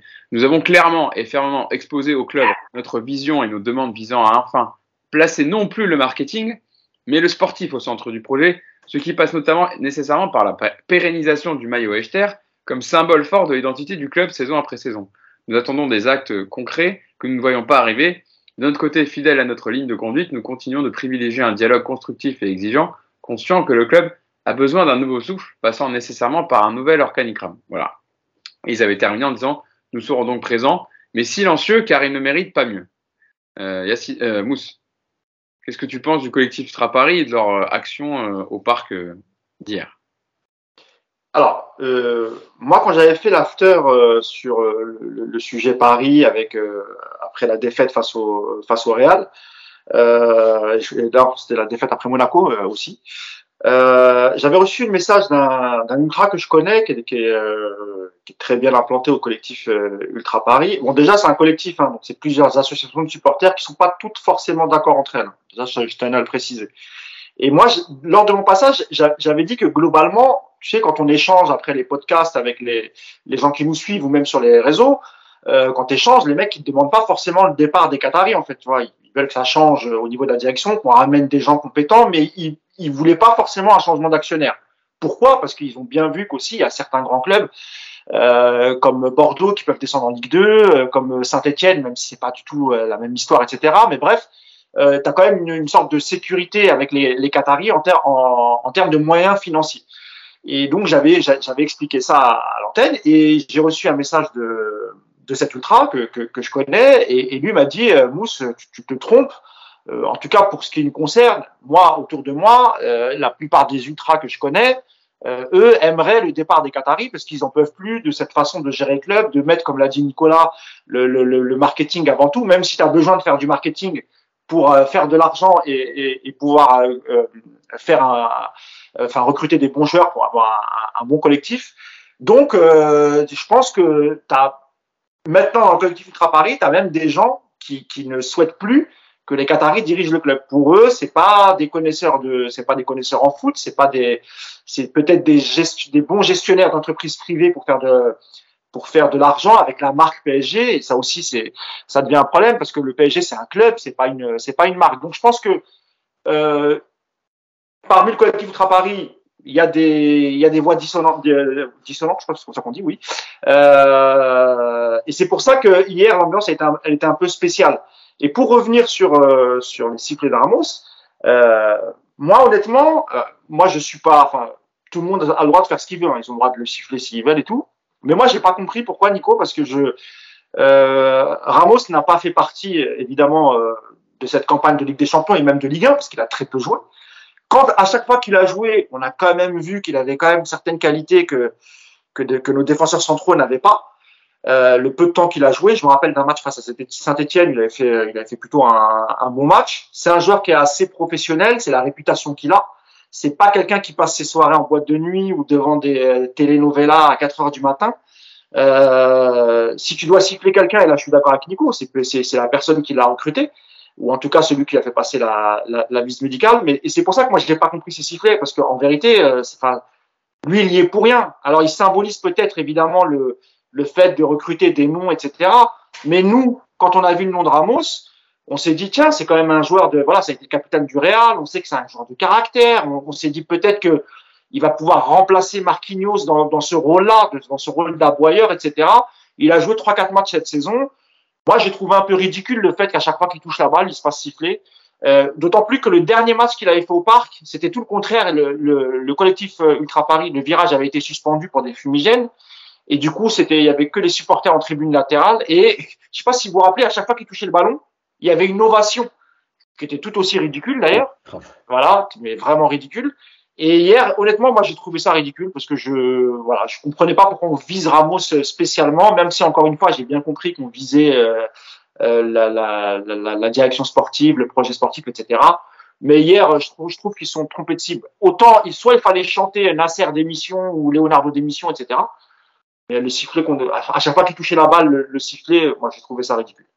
Oui, plutôt d'accord, du même avis, Yacine et, Mousse. Nico encore une fois, ça a duré 5 minutes. Honnêtement, les sifflets, ça s'est vite éteint. Et puis, c'est pas le stade entier comme, euh, comme quand, avec Messi et Neymar qui se sont pris des broncas pendant une heure et demie. Là, tu avais, euh, bon, c'est difficile de, de, quantifier, mais euh, si tu avais 2000 personnes qui, qui, ont sifflé pendant 5 minutes, vaguement, c'est le bout du monde. Donc, faut pas, encore une fois, généraliser tout. Et encore une fois, je le redis, moi, je suis le premier, quand je vois Ramos arriver au PSG, à me dire, ah, putain, ça peut nous faire du bien et c'est peut-être lui, en fait, le vrai capitaine du PSG qui débarque enfin. La seule chose, c'est que voilà, au bout d'un an, bah, excuse-moi, cette première saison, tu, tu dois quand même prendre en compte que, et même si c'est pas de sa faute à lui, mais voilà, je rappelle, 180 jours d'absence, j'avais, j'ai regardé ça ce matin, en, deux, en, 8 mois, quoi. C'était son cinquième match hier seulement de la saison. Donc, donc voilà, donc tu, tu siffles déjà, euh, tu siffles le recrutement d'un joueur qui n'avait pas le physique clairement pour, pour venir cette année. Et puis encore une fois, tu t'as viré Thiago Silva euh, après le, en 2020, je crois, ça va faire, ça va faire deux ans, tu l'as viré en expliquant que ça coûtait cher, qu'il était vieux et qu'il fallait commencer peut-être à renouveler l'effectif et avoir une politique sportive un petit peu intelligente. Deux ans après, tu fais la même chose pour prendre un mec qui non seulement a le même âge, coûte à peu près la même chose, même si on le paye moins cher en salaire, et puis qui la seule différence, c'est que lui n'est pas capable de jouer. Donc évidemment que les joueurs, les gens sont énervés par rapport à ça, mais ça remet encore une fois, comme, comme avec Messi, ça remet pas en cause le statut de légende de ce joueur. Il a un palmarès plus riche que le football français, euh, tout le football français euh, en un siècle. Donc évidemment que on, respecte la légende Ramos. Mais, mais moi je comprends les supporters, franchement, qui à travers lui sifflent euh, le, bah, ce que tu as dit dans ce que tu as dit Hugo, c'est ce que réclame le CAP. C'est moi je suis pas de, ceux qui disent le Qatar, voilà, c'est horrible, faut qu'il se barre. Revenons à nos années Canal ou, ou colonie capitale. franchement, les années 2000, j'ai pas envie de les revivre. Hein. 2000-2010, moi, pour tout l'or du monde, je ne veux pas que les Qataris se barrent pour qu'on revive ça. Hein. Mais non, merci, quoi. Hein. Donc moi, je suis absolument pas contre le. Enfin, je suis pas euh, partisan du départ urgent des Qataris. Par contre, je suis d'accord sur le côté. Euh, il y en a marre du tout marketing. Maintenant, voilà, le club a grandi en termes d'image. Maintenant, il est temps d'orienter le, projet et, de mettre de côté les noms pour avoir un sportif un peu plus cohérent. Moi, je, pense que c'est effectivement quelque chose qui est légitime euh, aujourd'hui comme revendication de la part des tribunes. Mousse. Voilà, juste, juste pour te répondre, Nico, euh, il faut pas oublier aussi que il y a, y a aussi les choix de Pochettino, c'est-à-dire que tu, tu, parles de 180 jours d'absence, euh, il a il a manqué des matchs. Il y a des fois il était apte et c'était les choix de Pochettino de pas le faire jouer. Et moi je pense aussi l'erreur de Pochettino, ça a été quoi? Lorsqu'il est revenu et lorsqu'il avait été apte pour son premier match, normalement à 34-35 ans, il faut quand même que tu enchaînes les matchs pour euh, pour essayer de, de, de, revenir à ton meilleur niveau et, et, et ça n'a pas été le cas. Et pourquoi ça n'a pas été le cas? Parce que dès le départ Pochettino n'a pas voulu installer cette défense à 3. Et je pense que peut-être qu'avec l'enchaînement des matchs, sans doute il aurait eu euh, quelques soucis euh, physiques et peut-être aussi des, blessures.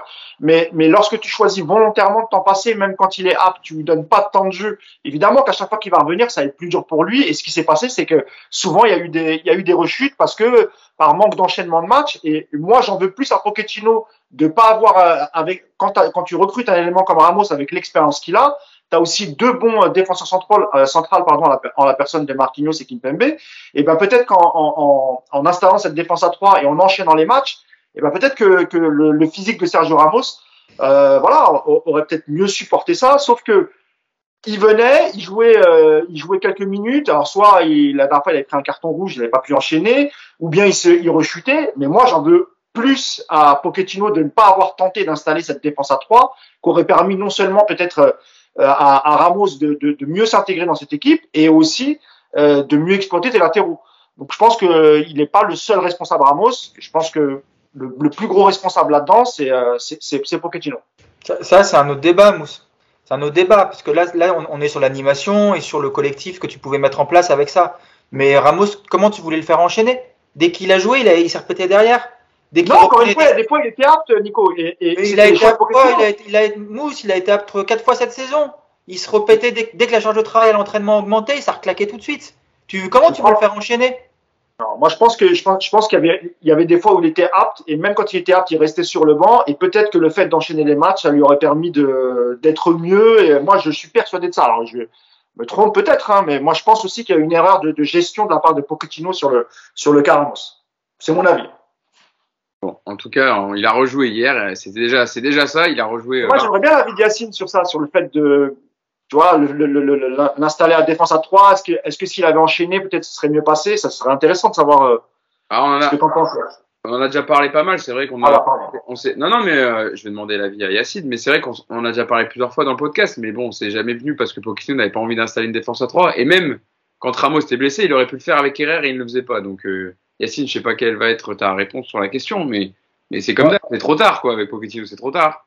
Je pense que, je pense que oui, la défense à 3, de toute façon, euh, ça te permet de te soulager. Mais euh, moi, je pense que la, le point de départ, en fait, c'est les 90 minutes à Saint-Etienne pour un premier match sous la neige qui te mettent pas dans les meilleures conditions.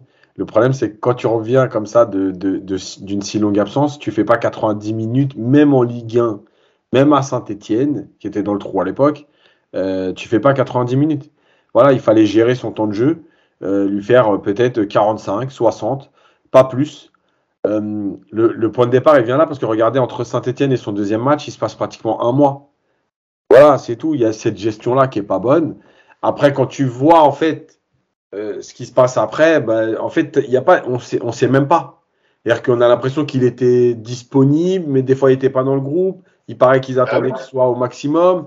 Euh, des fois, il était euh, pas disponible. Après, il était disponible la semaine d'avant, il n'avait pas joué. Et puis la semaine d'après, il était plus disponible. Donc, on ne sait pas où est la vérité parce que parce qu'on avait même l'impression à un moment donné, moi, c'est mon impression, que Pochettino retardait l'échéance pour justement ne pas avoir à imposer Ramos. Et ça, c'est autre chose, tu vois. Donc, je sais pas trop. Maintenant, ce qui est sûr, c'est qu'il a une vraie blessure euh, qui le gêne depuis maintenant un an et demi. Euh, et que c'est, c'est, elle est compliquée à guérir parce qu'en plus à son âge, etc. Donc, je sais pas si on a réellement la vérité euh, et, et, et on l'aura peut-être jamais. Euh, voilà, maintenant on verra bien s'il si, s'il décide de rester l'année prochaine. Finalement, est-ce que c'est Pochettino le coupable ou est-ce que c'est euh, ou est-ce que Ramos c'est fini quoi?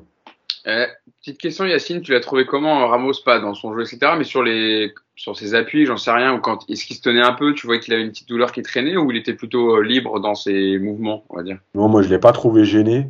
Euh, après, il est rentré au bon moment parce que c'est le moment où Paris est en train d'enfoncer Lorient, donc euh, il n'est pas non plus gêné par, par les contre Lorientais. Ouais. Mais, mais euh, non, moi je l'ai pas trouvé, euh, je l'ai pas trouvé gêné, je l'ai pas trouvé euh, sur la retenue, euh, ni sur les accélérations, ni sur les les- les- l'intensité dans les passes, etc. Donc non, moi j'ai rien vu de spécial. Bon, voilà, en tout cas pour euh, le sujet sur sur Juste- Ramos. Ouais, Ouais, précis, parce que tu as dit il a fait 5 matchs, c'est 5 matchs de Ligue 1. oui, il a fait un Ouais, match de coup. Coupe de France. C'était euh, cinq Je matchs. connais, les- parce que nous on a des, des suiveurs qui sont très très à cheval. Il a fait 6 matchs, dont 5 de Ligue 1. Bon, ce qui est sûr, c'est qu'il en a pas fait en Ligue des Champions. Ah, ça c'est sûr. Ouais. J'ai regardé sa fiche tout à l'heure, j'ai mis Ligue des Champions, mais c'était des matchs de- sur l'année 2020-2021. Voilà, donc il Ouais. n'y a, pas de souci là-dessus. Mais effectivement, tu fais bien de le rappeler, Yacine, cinq matchs en championnat et, un en Coupe de France. Euh, sur, sur Donnarumma, les amis, petite, euh, petite, euh, petite question quand même dessus, parce que lui aussi, il a eu la vie dure avec l'Italie en sélection. Donc lui, il n'a pas forcément fait une pause magnifique pour la tête. Il était, voilà, on en a déjà parlé longuement, fautif sur le but contre contre le Real Madrid, qui a déclenché un peu cette remontée du club madrilène pendant le match. Euh, Mousse sur sur son match à Donnarumma, alors il a eu quelques interventions quand même à faire parce qu'il y a eu des moments chauds, moment même euh, l'action où Marquinhos intervient, il doit sortir en deux temps une première fois une point et puis ensuite euh, la renvoyer. Euh, sur le but, bon, euh, il y peut pas grand chose parce que c'est plus la passe de Hakimi et le- le- la mauvaise interprétation de Marquinhos qui le gêne. Euh, comment tu l'as trouvé euh, Parce qu'en plus on l'a vu, même sur quelques actions, euh, il aurait pu être sur la retenue, mais je sais pas si vous vous rappelez, en première période, il y a un ballon en profondeur et Yacine nous en a souvent parlé que Donnarumma aimait bien euh, sortir, etc., évoluer haut. Et là, il l'a fait, de plutôt belle manière. En plus, il a fait un tacle pas mal et il a relancé recours sur Marquinhos. Mousse. Non, je l'ai pas trouvé, euh, je l'ai pas trouvé euh, perturbé euh, Donnarumma. Je, je trouvais qu'il avait, il, a, il avait fait son match. Euh, je, dans, dans, dans, la presse italienne cette semaine, on a, on a beaucoup parlé de Donnarumma et notamment le fait que aussi qu'il vivait mal, euh, qu'il vivait mal la concurrence et que euh, il fallait un départ de Navas pour qu'on retrouve vraiment, pour qu'il puisse profiter pleinement de, de, de, de, ses qualités, de son jeu, etc. Je pense qu'il y a beaucoup de ça aussi. Euh, faudra voir la décision qui va être prise cet, euh, cet été. Mais je pense que s'il y a un départ de Navas, euh, on retrouvera un Donnarumma à, à la rentrée un peu plus serein. Euh, bon, lui il ne participera pas à la, à la Coupe du Monde, donc euh, il va pouvoir se reposer pendant, pendant cette, cette mini trêve de novembre-décembre. Mais euh, non, non, moi je pense que encore une fois, euh, s'il n'a pas été complètement épanoui cette saison, c'est aussi parce que euh, il y avait une concurrence avec un très très bon gardien en la personne de, de Kaylor Navas on verra l'été prochain. Moi, je je, je, je me fais pas de soucis pour Donnarumma. C'est quand même un, un, gardien qui a beaucoup de qualité. Tu, tu parlais de, de sa sortie et c'est vrai que c'est c'est pas la première fois qu'il fait ce, ce, ce, genre de sortie. C'est des sorties qu'il maîtrise en plus, donc euh, tant mieux. Mais non, non, sur Donnarumma, moi encore une fois, je, je, je suis confiant pour la saison prochaine à condition qu'on trouve une porte de sortie pour euh, pour Kaylor Navas. Nico, petite question sur les changements les changements de l'ami euh, Mauricio. Euh, je vous les donne. La sortie quand Paradès se blesse à la 43e Bon, il y a du monde sur le banc, mais euh, je vais reprendre l'algorithme. L'algorithme de Yacine Amned, l'algorithme des statuts et du nombre de sélections interna des internationaux. Donc là, il n'y avait pas le choix, c'était Wijnaldum, évidemment, c'est lui qui en a le plus avec les Pays-Bas. Donc c'est lui qui rentre à la place de Paredes. Bon, on peut se dire, allez, c'est dans la logique de ce que fait Pochettino depuis le début. Mais en deuxième période, quand tu mènes 3-1 à la 73e, euh, 4-1 à la 73e, est-ce que tu peux pas faire rentrer et après, on va nous dire, je sais très bien ce qu'il va y avoir déjà dans les commentaires. Oui, vous parlez toujours des, jeunes et nanana, euh, vous, vous, faites une politique euh, pro Michu, Saimos, nanana, mais bon, on s'en fout, on dit ce qu'on veut dans le podcast. Euh, Est-ce qu'il aurait pas pu faire rentrer plutôt qu'un Thilo Kerrer à la place de Danilo, un Simons ou un, Michu, ton petit protégé, Nico? Bah, Yacine va répondre en nous disant que de toute façon, il fait des changements en fonction des sélections et que donc effectivement, euh, bah, il passe avant les autres. Mais sinon, évidemment que c'est. Le pire, c'est que c'est même pas qu'il les fasse pas rentrer en soi. Oui, pourquoi pas? Mais, mais il l'a dit lui-même. On va faire jouer un peu plus les jeunes, on va leur faire donner du temps de jeu. En fait, ça a duré euh, trois semaines en janvier. Quoi. Voilà. Et depuis, c'est terminé, il n'y a plus rien. Tu mènes 4-1, il reste 20 minutes de jeu. Tu as deux petits jeunes que tu, tu, tu en plus, tu en as un, tu es en train de discuter avec lui pour éventuellement le prolonger l'an prochain bah, notre ami Pochet, bah, lui, il le fait pas jouer. Donc, euh, en gros, il est en train de, de bien, bien saboter le, le, boulot derrière de mecs qui vont discuter avec les jeunes. Donc, évidemment que c'est frustrant. Et évidemment que si tu les fais pas rentrer dans un match comme ça, tu vas les faire rentrer quand? Tu vas pas les aligner contre Marseille? Tu, tu, je, je, je, comprends pas. Voilà, tu, tu, encore une fois, mais ça, ça fait, ça fait un an que, c'est comme ça, donc on ne devrait même pas être étonné, mais ça, ça arrive encore à nous énerver, tu vois. Donc, euh, ouais, moi j'aurais bien vu le petit Michu rentrer un peu hier, tout qu'on l'a pas vu beaucoup cette année. Évidemment que moi j'aurais offert euh, ne serait-ce que 10 minutes de jeu, quoi. Voilà, tu, tu, les, tu qui se dégourdissent un peu les jambes, quoi. Je vois pas l'intérêt en plus Kerrer qui a joué les deux matchs internationaux cette semaine. Je vois pas ce que tu fais rentrer Kerrer, quoi. Je vois pas l'intérêt, honnêtement. Mais bon. Je, je suis entièrement d'accord avec toi, Nico. Je ne peux que, que boire tes paroles. Et c'est pour ça que je posais la question parce que Yacine, c'est vrai que Xavi Simmons, le PSG en discussion pour le faire prolonger. Et à part le décrassage après, euh, après le match où là, il, il, vraiment, il peut chausser les crampons. Euh, lui donner 10 minutes de temps de jeu avec Messi, Neymar et Mbappé sur la pelouse, on sait qu'ils se, seraient régalés ces deux joueurs-là parce qu'ils ont le profil. On l'avait vu contre Lyon ils avaient été très intéressants et pas de continuité avec Pochettino comme d'habitude. La politique de la terre brûlée. Quand il partira, il faut qu'il ait bien foutu la merde. Euh, mais euh, en fait, c'est terrible parce que en plus de ça, donc il y a tout ce qu'a dit Nico, etc. Euh, T'as droit à 5 changements, t'en fais 3 tu fais trois sessions de un changement. Non, mais tu sais, c'est. Franchement, tu as l'impression vraiment qu'il dit je vais tout faire pour vous faire chier jusqu'au bout. Je fais trois fois un changement. Des changements qui veulent rien dire. Euh, les jeunes, ils s'échauffent parce que le pire, c'est qu'ils les envoient s'échauffer quand même. Ils les envoient s'échauffer et à un moment donné, à la, à la 80e, la 83e, je sais pas combien, il fait son dernier changement. Et là, tu as les gamins qui remontent en tribune, tu te dis, mais, mais c'est horrible, c'est horrible. Faut vraiment, franchement, parce que non, je vais déraper là.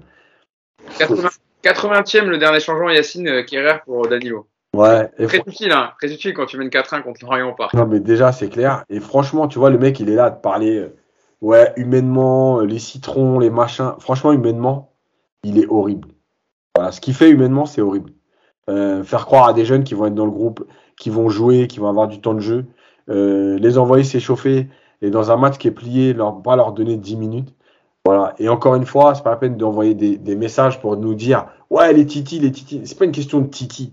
C'est une question qu'à un moment donné, les mêmes qui vont te dire ouais les titi à qui on donne pas de jeu, c'est les mêmes qui vont te dire ah mais Nkunku, euh, si on l'avait gardé, on lui avait donné du temps de jeu, hein, vous avez vu Nkunku, euh, en ce moment il est extraordinaire. Bah ouais mais c'est les mêmes, tu vois c'est ça qui est, c'est nous on est, de toute façon on a un public euh, assez assez euh, ouf. Euh, donc voilà, donc le truc c'est que donnez-leur 10 minutes, 20 minutes, donnez-leur du temps de jeu.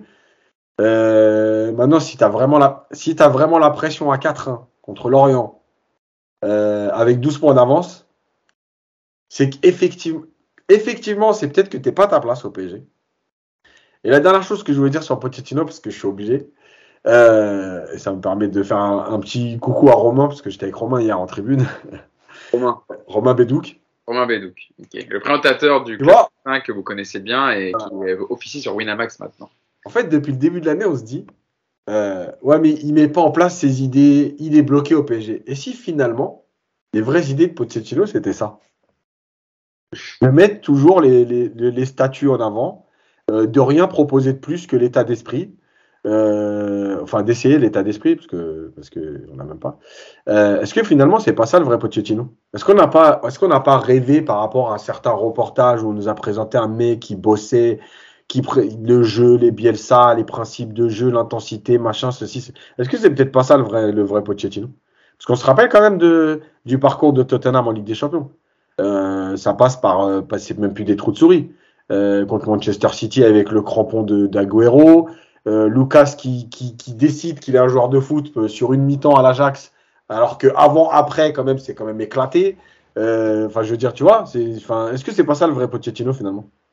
Mousse, est-ce que c'est pas ça le vrai Pochettino? Non, je crois pas parce que c'est pas, il n'a pas géré du tout les mêmes les mêmes effectifs. Enfin, ce qu'il a à Paris, il n'avait pas, il n'avait pas à Tottenham. Et, et, et quand tu quand tu entraînes en première ligue un club comme Tottenham qui est censé jouer les, allez, qui est dans le top 6, on va dire, euh, qui qui qui qui, va jouer une qualif en Ligue des Champions chaque saison, on sait on, on- sait que la première ligue c'est c'est c'est très difficile en termes d'intensité, que que un week-end sur deux tu vas rencontrer une grosse équipe. Euh, lui, il a régulièrement qualifié quand même malgré tout son équipe en, en, en Ligue des Champions. Après, Yacine a raison. Hein. Ça n'a pas été, euh, le passage à Tottenham, pour parler du dernier passage de, de Pochettino, il a, il a, ça n'a pas toujours été flamboyant. Évidemment qu'il a perdu des matchs et que parfois même dans le contenu, c'était pas, c'était pas terrible. Euh, maintenant, moi, je pense qu'au au PSG, il a sans doute euh, eu une idée en arrivant et je pense que assez rapidement, il a compris qu'il pouvait pas faire ce qu'il voulait et que moi, je pense qu'il a pas les, encore une fois, comme comme euh, comme beaucoup d'autres coachs, hein, je pense qu'il a pas, il avait pas assez de charisme, pas assez de de, de, de caractère, même si, euh, comme l'a dit Yacine dans le reportage, on le fait passer pour un pour un pour un coach avec du caractère, qui est respecté par ses joueurs, etc. Euh, là, c'était difficile déjà la première saison. Ensuite, tu lui colles, tu lui colles Messi. Euh, lui est argentin comme Messi, c'est difficile. Euh, il veut pas non plus être celui qui a mis Messi euh, sur le banc parce qu'il sait qu'en Argentine personne ne pardonnera. Il y a, y a, y a beaucoup d'éléments comme ça autour de, de Pochettino. Après, de toute façon, ça, Yacine, on le saura euh, lorsqu'il partira, euh, un peu comme Tourelle. Euh, Tourelle est parti, il a réussi à Chelsea même si euh, ça, ça, ça a pu se compliquer, notamment avec euh, Lukaku et, et, et peut-être une partie du, du vestiaire.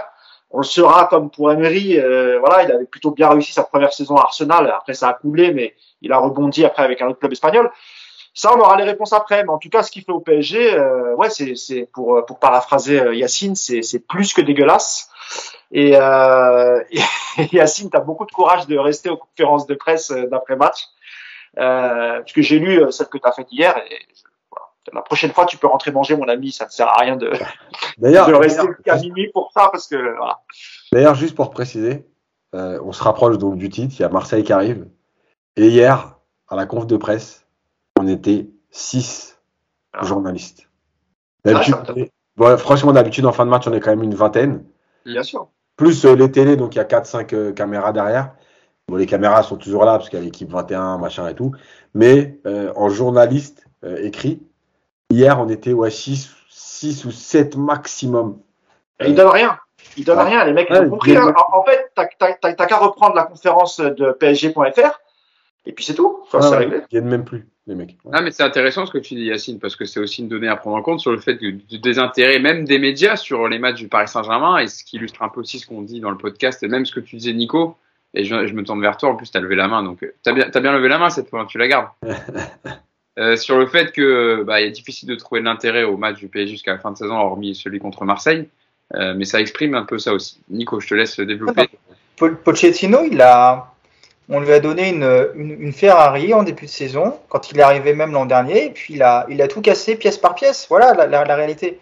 Euh, moi, je vous trouve, pas vous spécialement, mais je trouve que les gens sont très indulgents en disant, mais Pochettino, euh, on verra quand il va partir à Paris, de Paris, euh, il va retrouver un club où il va recommencer à briller. Mais euh, le, Pochettino de Tottenham, c'est pas non plus un truc de malade, quoi. Alors oui, il y a, cette finale de Ligue des Champions en cache-misère avec, comme le dit Yacine, un parcours qui, sort de nulle part. Et même, parce qu'effectivement, euh, contre City, ils sont éliminés si Agüero n'est pas hors jeu pour, pour un demi-millimètre. Lucas, effectivement, contre l'Ajax, le but, c'est à la dernière seconde des arrêts de jeu. C'est, voilà, euh, sur le but, c'est la fin du match. Donc, c'est, ça passe. Et on a fait de Pochettino, et nous les premiers, parce que quand il arrive, on s'est dit, euh, ah ouais, avec les méthodes qu'il a, son exigence, euh, un, un, jeu basé sur le, le, le physique, les entraînements, on s'est, on s'est tous fait avoir. La vérité, c'est qu'en fait, Pochettino, bah, quand on regarde, euh, même avec Tottenham, c'était pas, c'était pas fou. Tottenham, il y a une année, doivent être champion. Mm. Il y a une année où, où Tottenham a tout pour être champion. Bah, il trouve le moyen de palette, Pochettino. Donc, euh, on s'est loupé. On s'est loupé sur lui. Et aujourd'hui, euh, ça m'énerve même qu'on le compare à Tourelle, parce que Tourelle, au PSG, a montré des choses. Moi, la première année de Tourelle m'a convaincu au PSG. Et euh, Tourelle, derrière, ce qu'il fait avec Chelsea, sa première année, enfin, les six mois qu'il fait là-bas, quelque part, on l'avait déjà vu faire avec le PSG. Euh, Pochettino, encore une fois, il a fait quoi avec le PSG Il nous a que quand il va partir dans, j'espère, dans deux mois, quand on demandera c'était quoi la patte Pochettino au PSG, on va dire quoi? Enfin, on sait pas. Eh. C'est pas la patte, c'était juste la patte de nous faire chier. Ça, il l'a bien fait. Ça, on a bien compris. Mais sinon, c'est quoi? C'était quoi dans le jeu? C'était quoi dans le dans la gestion des effectifs? Dans dans dans, dans le jeu sans ballon? Dans... On sait pas. On n'a rien compris. Ce mec-là, on n'a rien compris depuis un an. Même la première évolution de Pochettino, rappelez-vous, c'était quand même de mettre Verratti en 10, qui a vite été redescendu à un poste qui est le sien de, de, de relayeur, où il est le meilleur, ou même sentinelle, où il a été très, enfin, où il est le meilleur, on en a souvent parlé dans le podcast. Mais ouais, c'était quand même sa première décision et ça n'a pas duré très très longtemps. Euh, Mousse. Oui, juste pour, pour finir sur, sur Pochettino, par contre, il y a, a peut-être une différence dans sa relation, euh, dans sa relation avec les joueurs. J'avais plutôt l'impression qu'il était très soutenu euh, par son vestiaire à, à Tottenham, qu'il avait une relation peut-être plus fusionnelle avec son, son vestiaire de Tottenham qu'à Paris. T'as l'impression qu'à Paris, il a jamais réellement, on voit pas de, on n'a jamais vu, par exemple, de joueurs après un, un, gros match de Ligue des Champions venir se jeter dans les bras de, de Pochettino. J'ai l'impression qu'il y, a toujours eu une distance entre lui et, et, et son vestiaire et chose que peut-être euh, on n'avait pas vu à Tottenham et euh, je, enfin, même quand il était parti, on avait beaucoup de témoignages de joueurs de Tottenham qui, qui regrettaient le départ de, de Pochettino et qui, qui avaient encensé, encensé non seulement l'homme, mais aussi le coach. Oui, effectivement, tu fais bien de le, le souligner, Mousse. Euh, bon, je pense qu'on a été plutôt complet sur, euh, sur ce PSG Lorient. 1h20 de podcast pour un PSG Lorient où tu plus grand chose à jouer. C'est quand même pas, mal, les gars. On a toujours un peu de contenu. Voilà, on, avait, on a eu les sifflets, Ramos, euh, Mbappé, évidemment. Mais c'est sûr on que. Peut, euh, on peut parler de la gastro de mousse aussi, si vous voulez. non, mais on peut dire un mot, on peut dire un mot sur euh, 30 secondes sur le, sur, sur le, le, le sort réservé à nos, à nos, Parisiens pour la prochaine Coupe du Monde. Le, le, le tirage a eu lieu. Après, ah, je sais pas, c'est Hugo le patron. Moi, je, voilà, je Alors, moi, il me reste 10 minutes, euh, max. Donc, je, je peux rester encore. Non, mais par contre, franchement, je sais pas si c'est intéressant maintenant parce que la Coupe du Monde, elle est pas au mois de juin, elle est quand même en novembre. Ouais, c est, c est, par contre, ouais. je peux dire un petit mot vite fait. C'est euh, préparez-vous le mois de septembre-octobre avec des joueurs qui vont se préserver pour aller. ça, ça c'est ma hantise, Ça, c'est ah, ma grande le festival. Ouais, c'est vrai que non mais oui, ça c'est vrai. Parce, parce que je rappelle que Pochettino a dit que à Monaco, les joueurs avaient déjà en tête les matchs qualificatifs. Ils avaient une trêve internationale, ils avaient les matchs, mais alors au mois de octobre, septembre, octobre, avant d'aller à la Coupe du Monde. Je rappelle quand même que les joueurs finissent leur championnat, ils sont en premier match de Coupe du Monde une semaine après. Le mois de octobre, il va être magnifique. Bah, je, je suis en train d'essayer d'imaginer Messi qui se préserve sur un terrain. Qu'est-ce que ça peut donner de pire Il va s'asseoir en fait. il va s'asseoir dans le rang central. Ouais, je vois que ça. Il y en a avec la petite chaise de camping et puis il va s'asseoir avec Neymar, ils vont, ils vont jouer aux cartes. Ah, il va être, tu sais, comme quand on était petit, là, tout seul devant, hors jeu, tu vois. Et le retour de la Coupe du Monde avec le Boxing Day, il va être exceptionnel.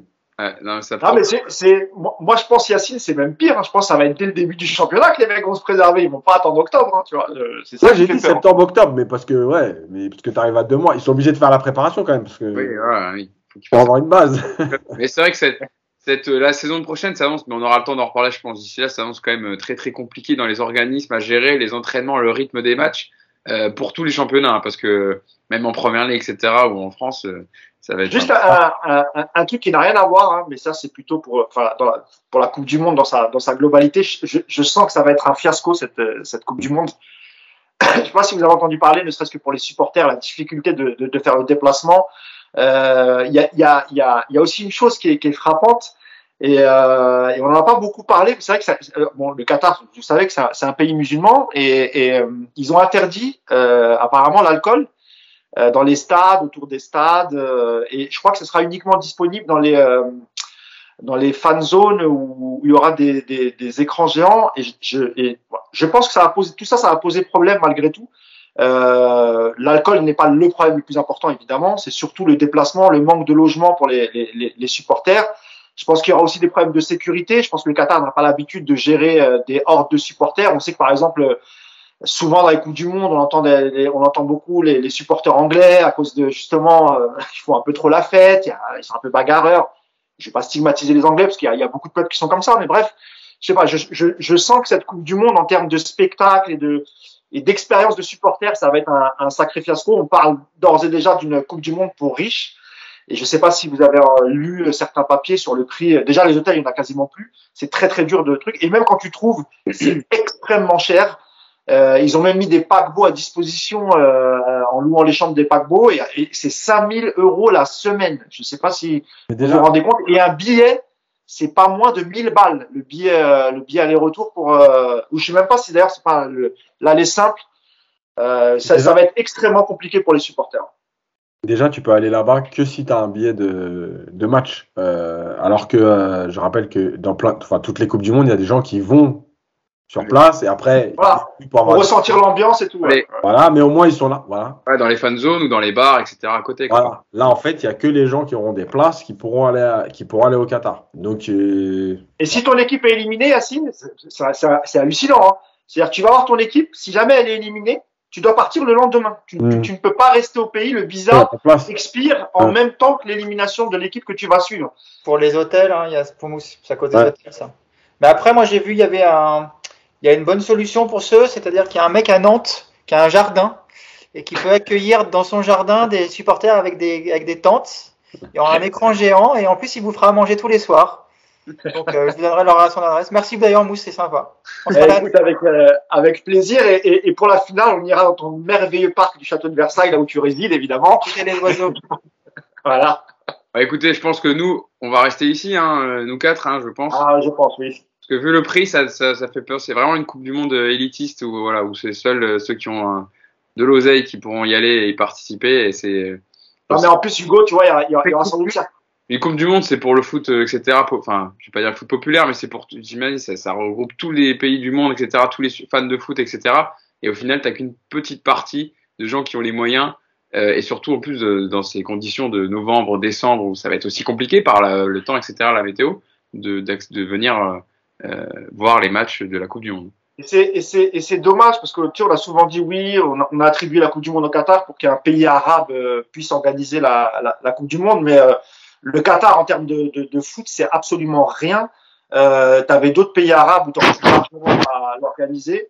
Euh, je pense à l'Algérie, à la Tunisie, à l'Égypte par exemple. C'est des vrais pays de football et en termes d'infrastructure, t'as pas besoin de construire euh, des stades, tu déjà des stades, faut peut-être juste les améliorer et surtout en, termes d'hôtels. Euh, moi qui suis originaire du Maroc, je peux vous assurer que dans n'importe quelle ville, tous les supporters auraient pu, trouver des chambres d'hôtel à tous les prix. Euh, donc voilà, moi je regrette quand même que parce qu'on a beaucoup parlé de cette attribution pour d'autres raisons euh, de corruption, etc. Alors que par exemple, tu vois, pour le Qatar, on parle de corruption, mais pour l'Angleterre, pour la pour la, les Jeux Olympiques, on parlait de, lobby, de lobbying. Tu vois, c'est toujours dans la sémantique, c'est toujours différent d'un pays à l'autre. Voilà. Pays arabe, c'est corruption. Pays, pays européens, c'est lobbying. ça. Mais moi, je pense que voilà, s'il fallait pas la Coupe du Qatar, c'était pour d'autres raisons, et c'est surtout pour les raisons que, que je viens de citer. Et d'ailleurs, c'est tellement un pays de foot, le Qatar, que ça sera même pas le match d'ouverture de la Coupe du Monde. Ça sera Sénégal-Pays-Bas et pas le, le, le Qatar-Équateur qui avait été prévu normalement de base. Normalement, c'est toujours le pays ouais, ouais, qui, qui, décide Après, pour, de changer euh, lors des matchs. Après, pour ceux qui auront quand même la chance d'y aller, il faut aussi reconnaître les points positifs, à mon avis, qui peuvent être sympas. C'est que tu as quand même une super proximité de tous les stades et que tu peux quasiment te faire euh, 3-4 matchs dans la journée. Quoi. Ça, ouais. c'est sympa pour ceux qui seront sur place. Après, effectivement, les tarifs, moi j'ai un peu regardé euh, avec un copain, pour, euh, on, a, on avait discuté, on a regardé les tarifs, on a tout de suite renoncé, ne serait-ce qu'en hôtel. Les hôtels, c'est juste impossible de trouver des hôtels bon marché. Euh, tu te retrouves avec des nuits d'hôtel à 400-500 euros la nuit, euh, ça, va, ça monte vite. quoi. Et puis effectivement, les billets d'avion. Et puis là, c'est effectivement, j'ai vu ça cette semaine, ce côté, euh, votre visa prend fin au lendemain de, de l'élimination de votre équipe pour laisser justement de la place aux autres. Donc en gros, vous vous prenez euh, potentiellement, vous allez passer là-bas euh, 10 jours et puis après vous devez rentrer euh, comme un vilain. Donc c'est pas, pas, pas très universel quoi. Il n'y a pas d'hôtel Formule 1 là-bas. Ah non, eh, le, le, le, le, moins cher, ça doit être un 4 étoiles. Quoi, tu vois. Enfin, l'entrée de gamme, c'est 4 étoiles. Tu vois. Ah, bah, Après, tu passes au palace. Tu vois. C'est compliqué. Tu vois. C'est assez incroyable, c'est vrai, dans ces, dans ces conditions-là. L'expérience du supporter, elle va être horrible et, et, et je, je, le vois venir de, de, de, de, loin. Ça va être un, un, un fiasco. Et j'ai, voilà. Je... Ouais, ça bon. pas, pas été terrible on aura le temps l'occasion d'en reparler déjà sportivement, etc. Mais c'est vrai que c'est dans tellement loin, euh, Mousse, que bon, on s'aurait été cet été, à la limite, on aurait pu en parler déjà, mais. Avec... Ah non, mais c'est très bien, tu as, as bien fait de faire un petit mot dessus. Bon, voilà, pour parler du groupe de la France, quand même, il y aura la Tunisie, il y aura le Pérou ou l'Australie, et il y aura le Danemark que la France a l'habitude de, de, jouer. Euh, je ne vais pas rappeler l'historique, hein, 4, 98, 2002. Non, c'est ça, oui, 98. Euh, le groupe 2002. 2002. 2002, c'était plus un fiasco. Là, dans la Ligue des Nations, ils étaient là aussi, le Danemark, il me semble, dans la dernière Ligue des Nations. Et 2018. Et 2018. 2018. Euh...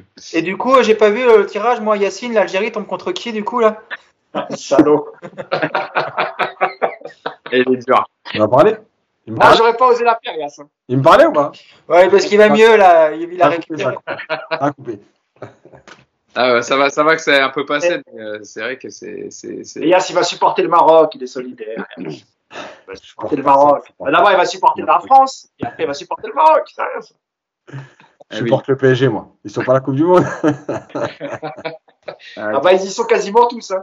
à part Verratti et Donnarumma. À part Verratti et Donnarumma, effectivement, qui eux verront la, la, Coupe du Monde de, de, chez eux, malheureusement, pour, pour l'Italie. Bon, merci de nous avoir suivis, merci d'avoir été avec moi, Mousse, Yacine et Nico, pour revenir sur cette victoire du Paris Saint-Germain face à Lorient 5 buts 1. Prochain match contre Clermont, ça sera samedi prochain à 21h à l'extérieur au stade Gaston Gérard. Et puis d'ici là, portez-vous bien et puis on vous donne rendez-vous donc pour le prochain podcast. Et n'hésitez pas, comme d'habitude, à liker la vidéo pour un meilleur référencement, euh, pour une meilleure visibilité du podcast et abonnez-vous à la chaîne YouTube de, de Paris United pour ne louper aucun contenu. Voilà, merci à vous trois et puis on se donne rendez-vous pour le podcast. Salut, salut tout le monde. Ciao. Ciao.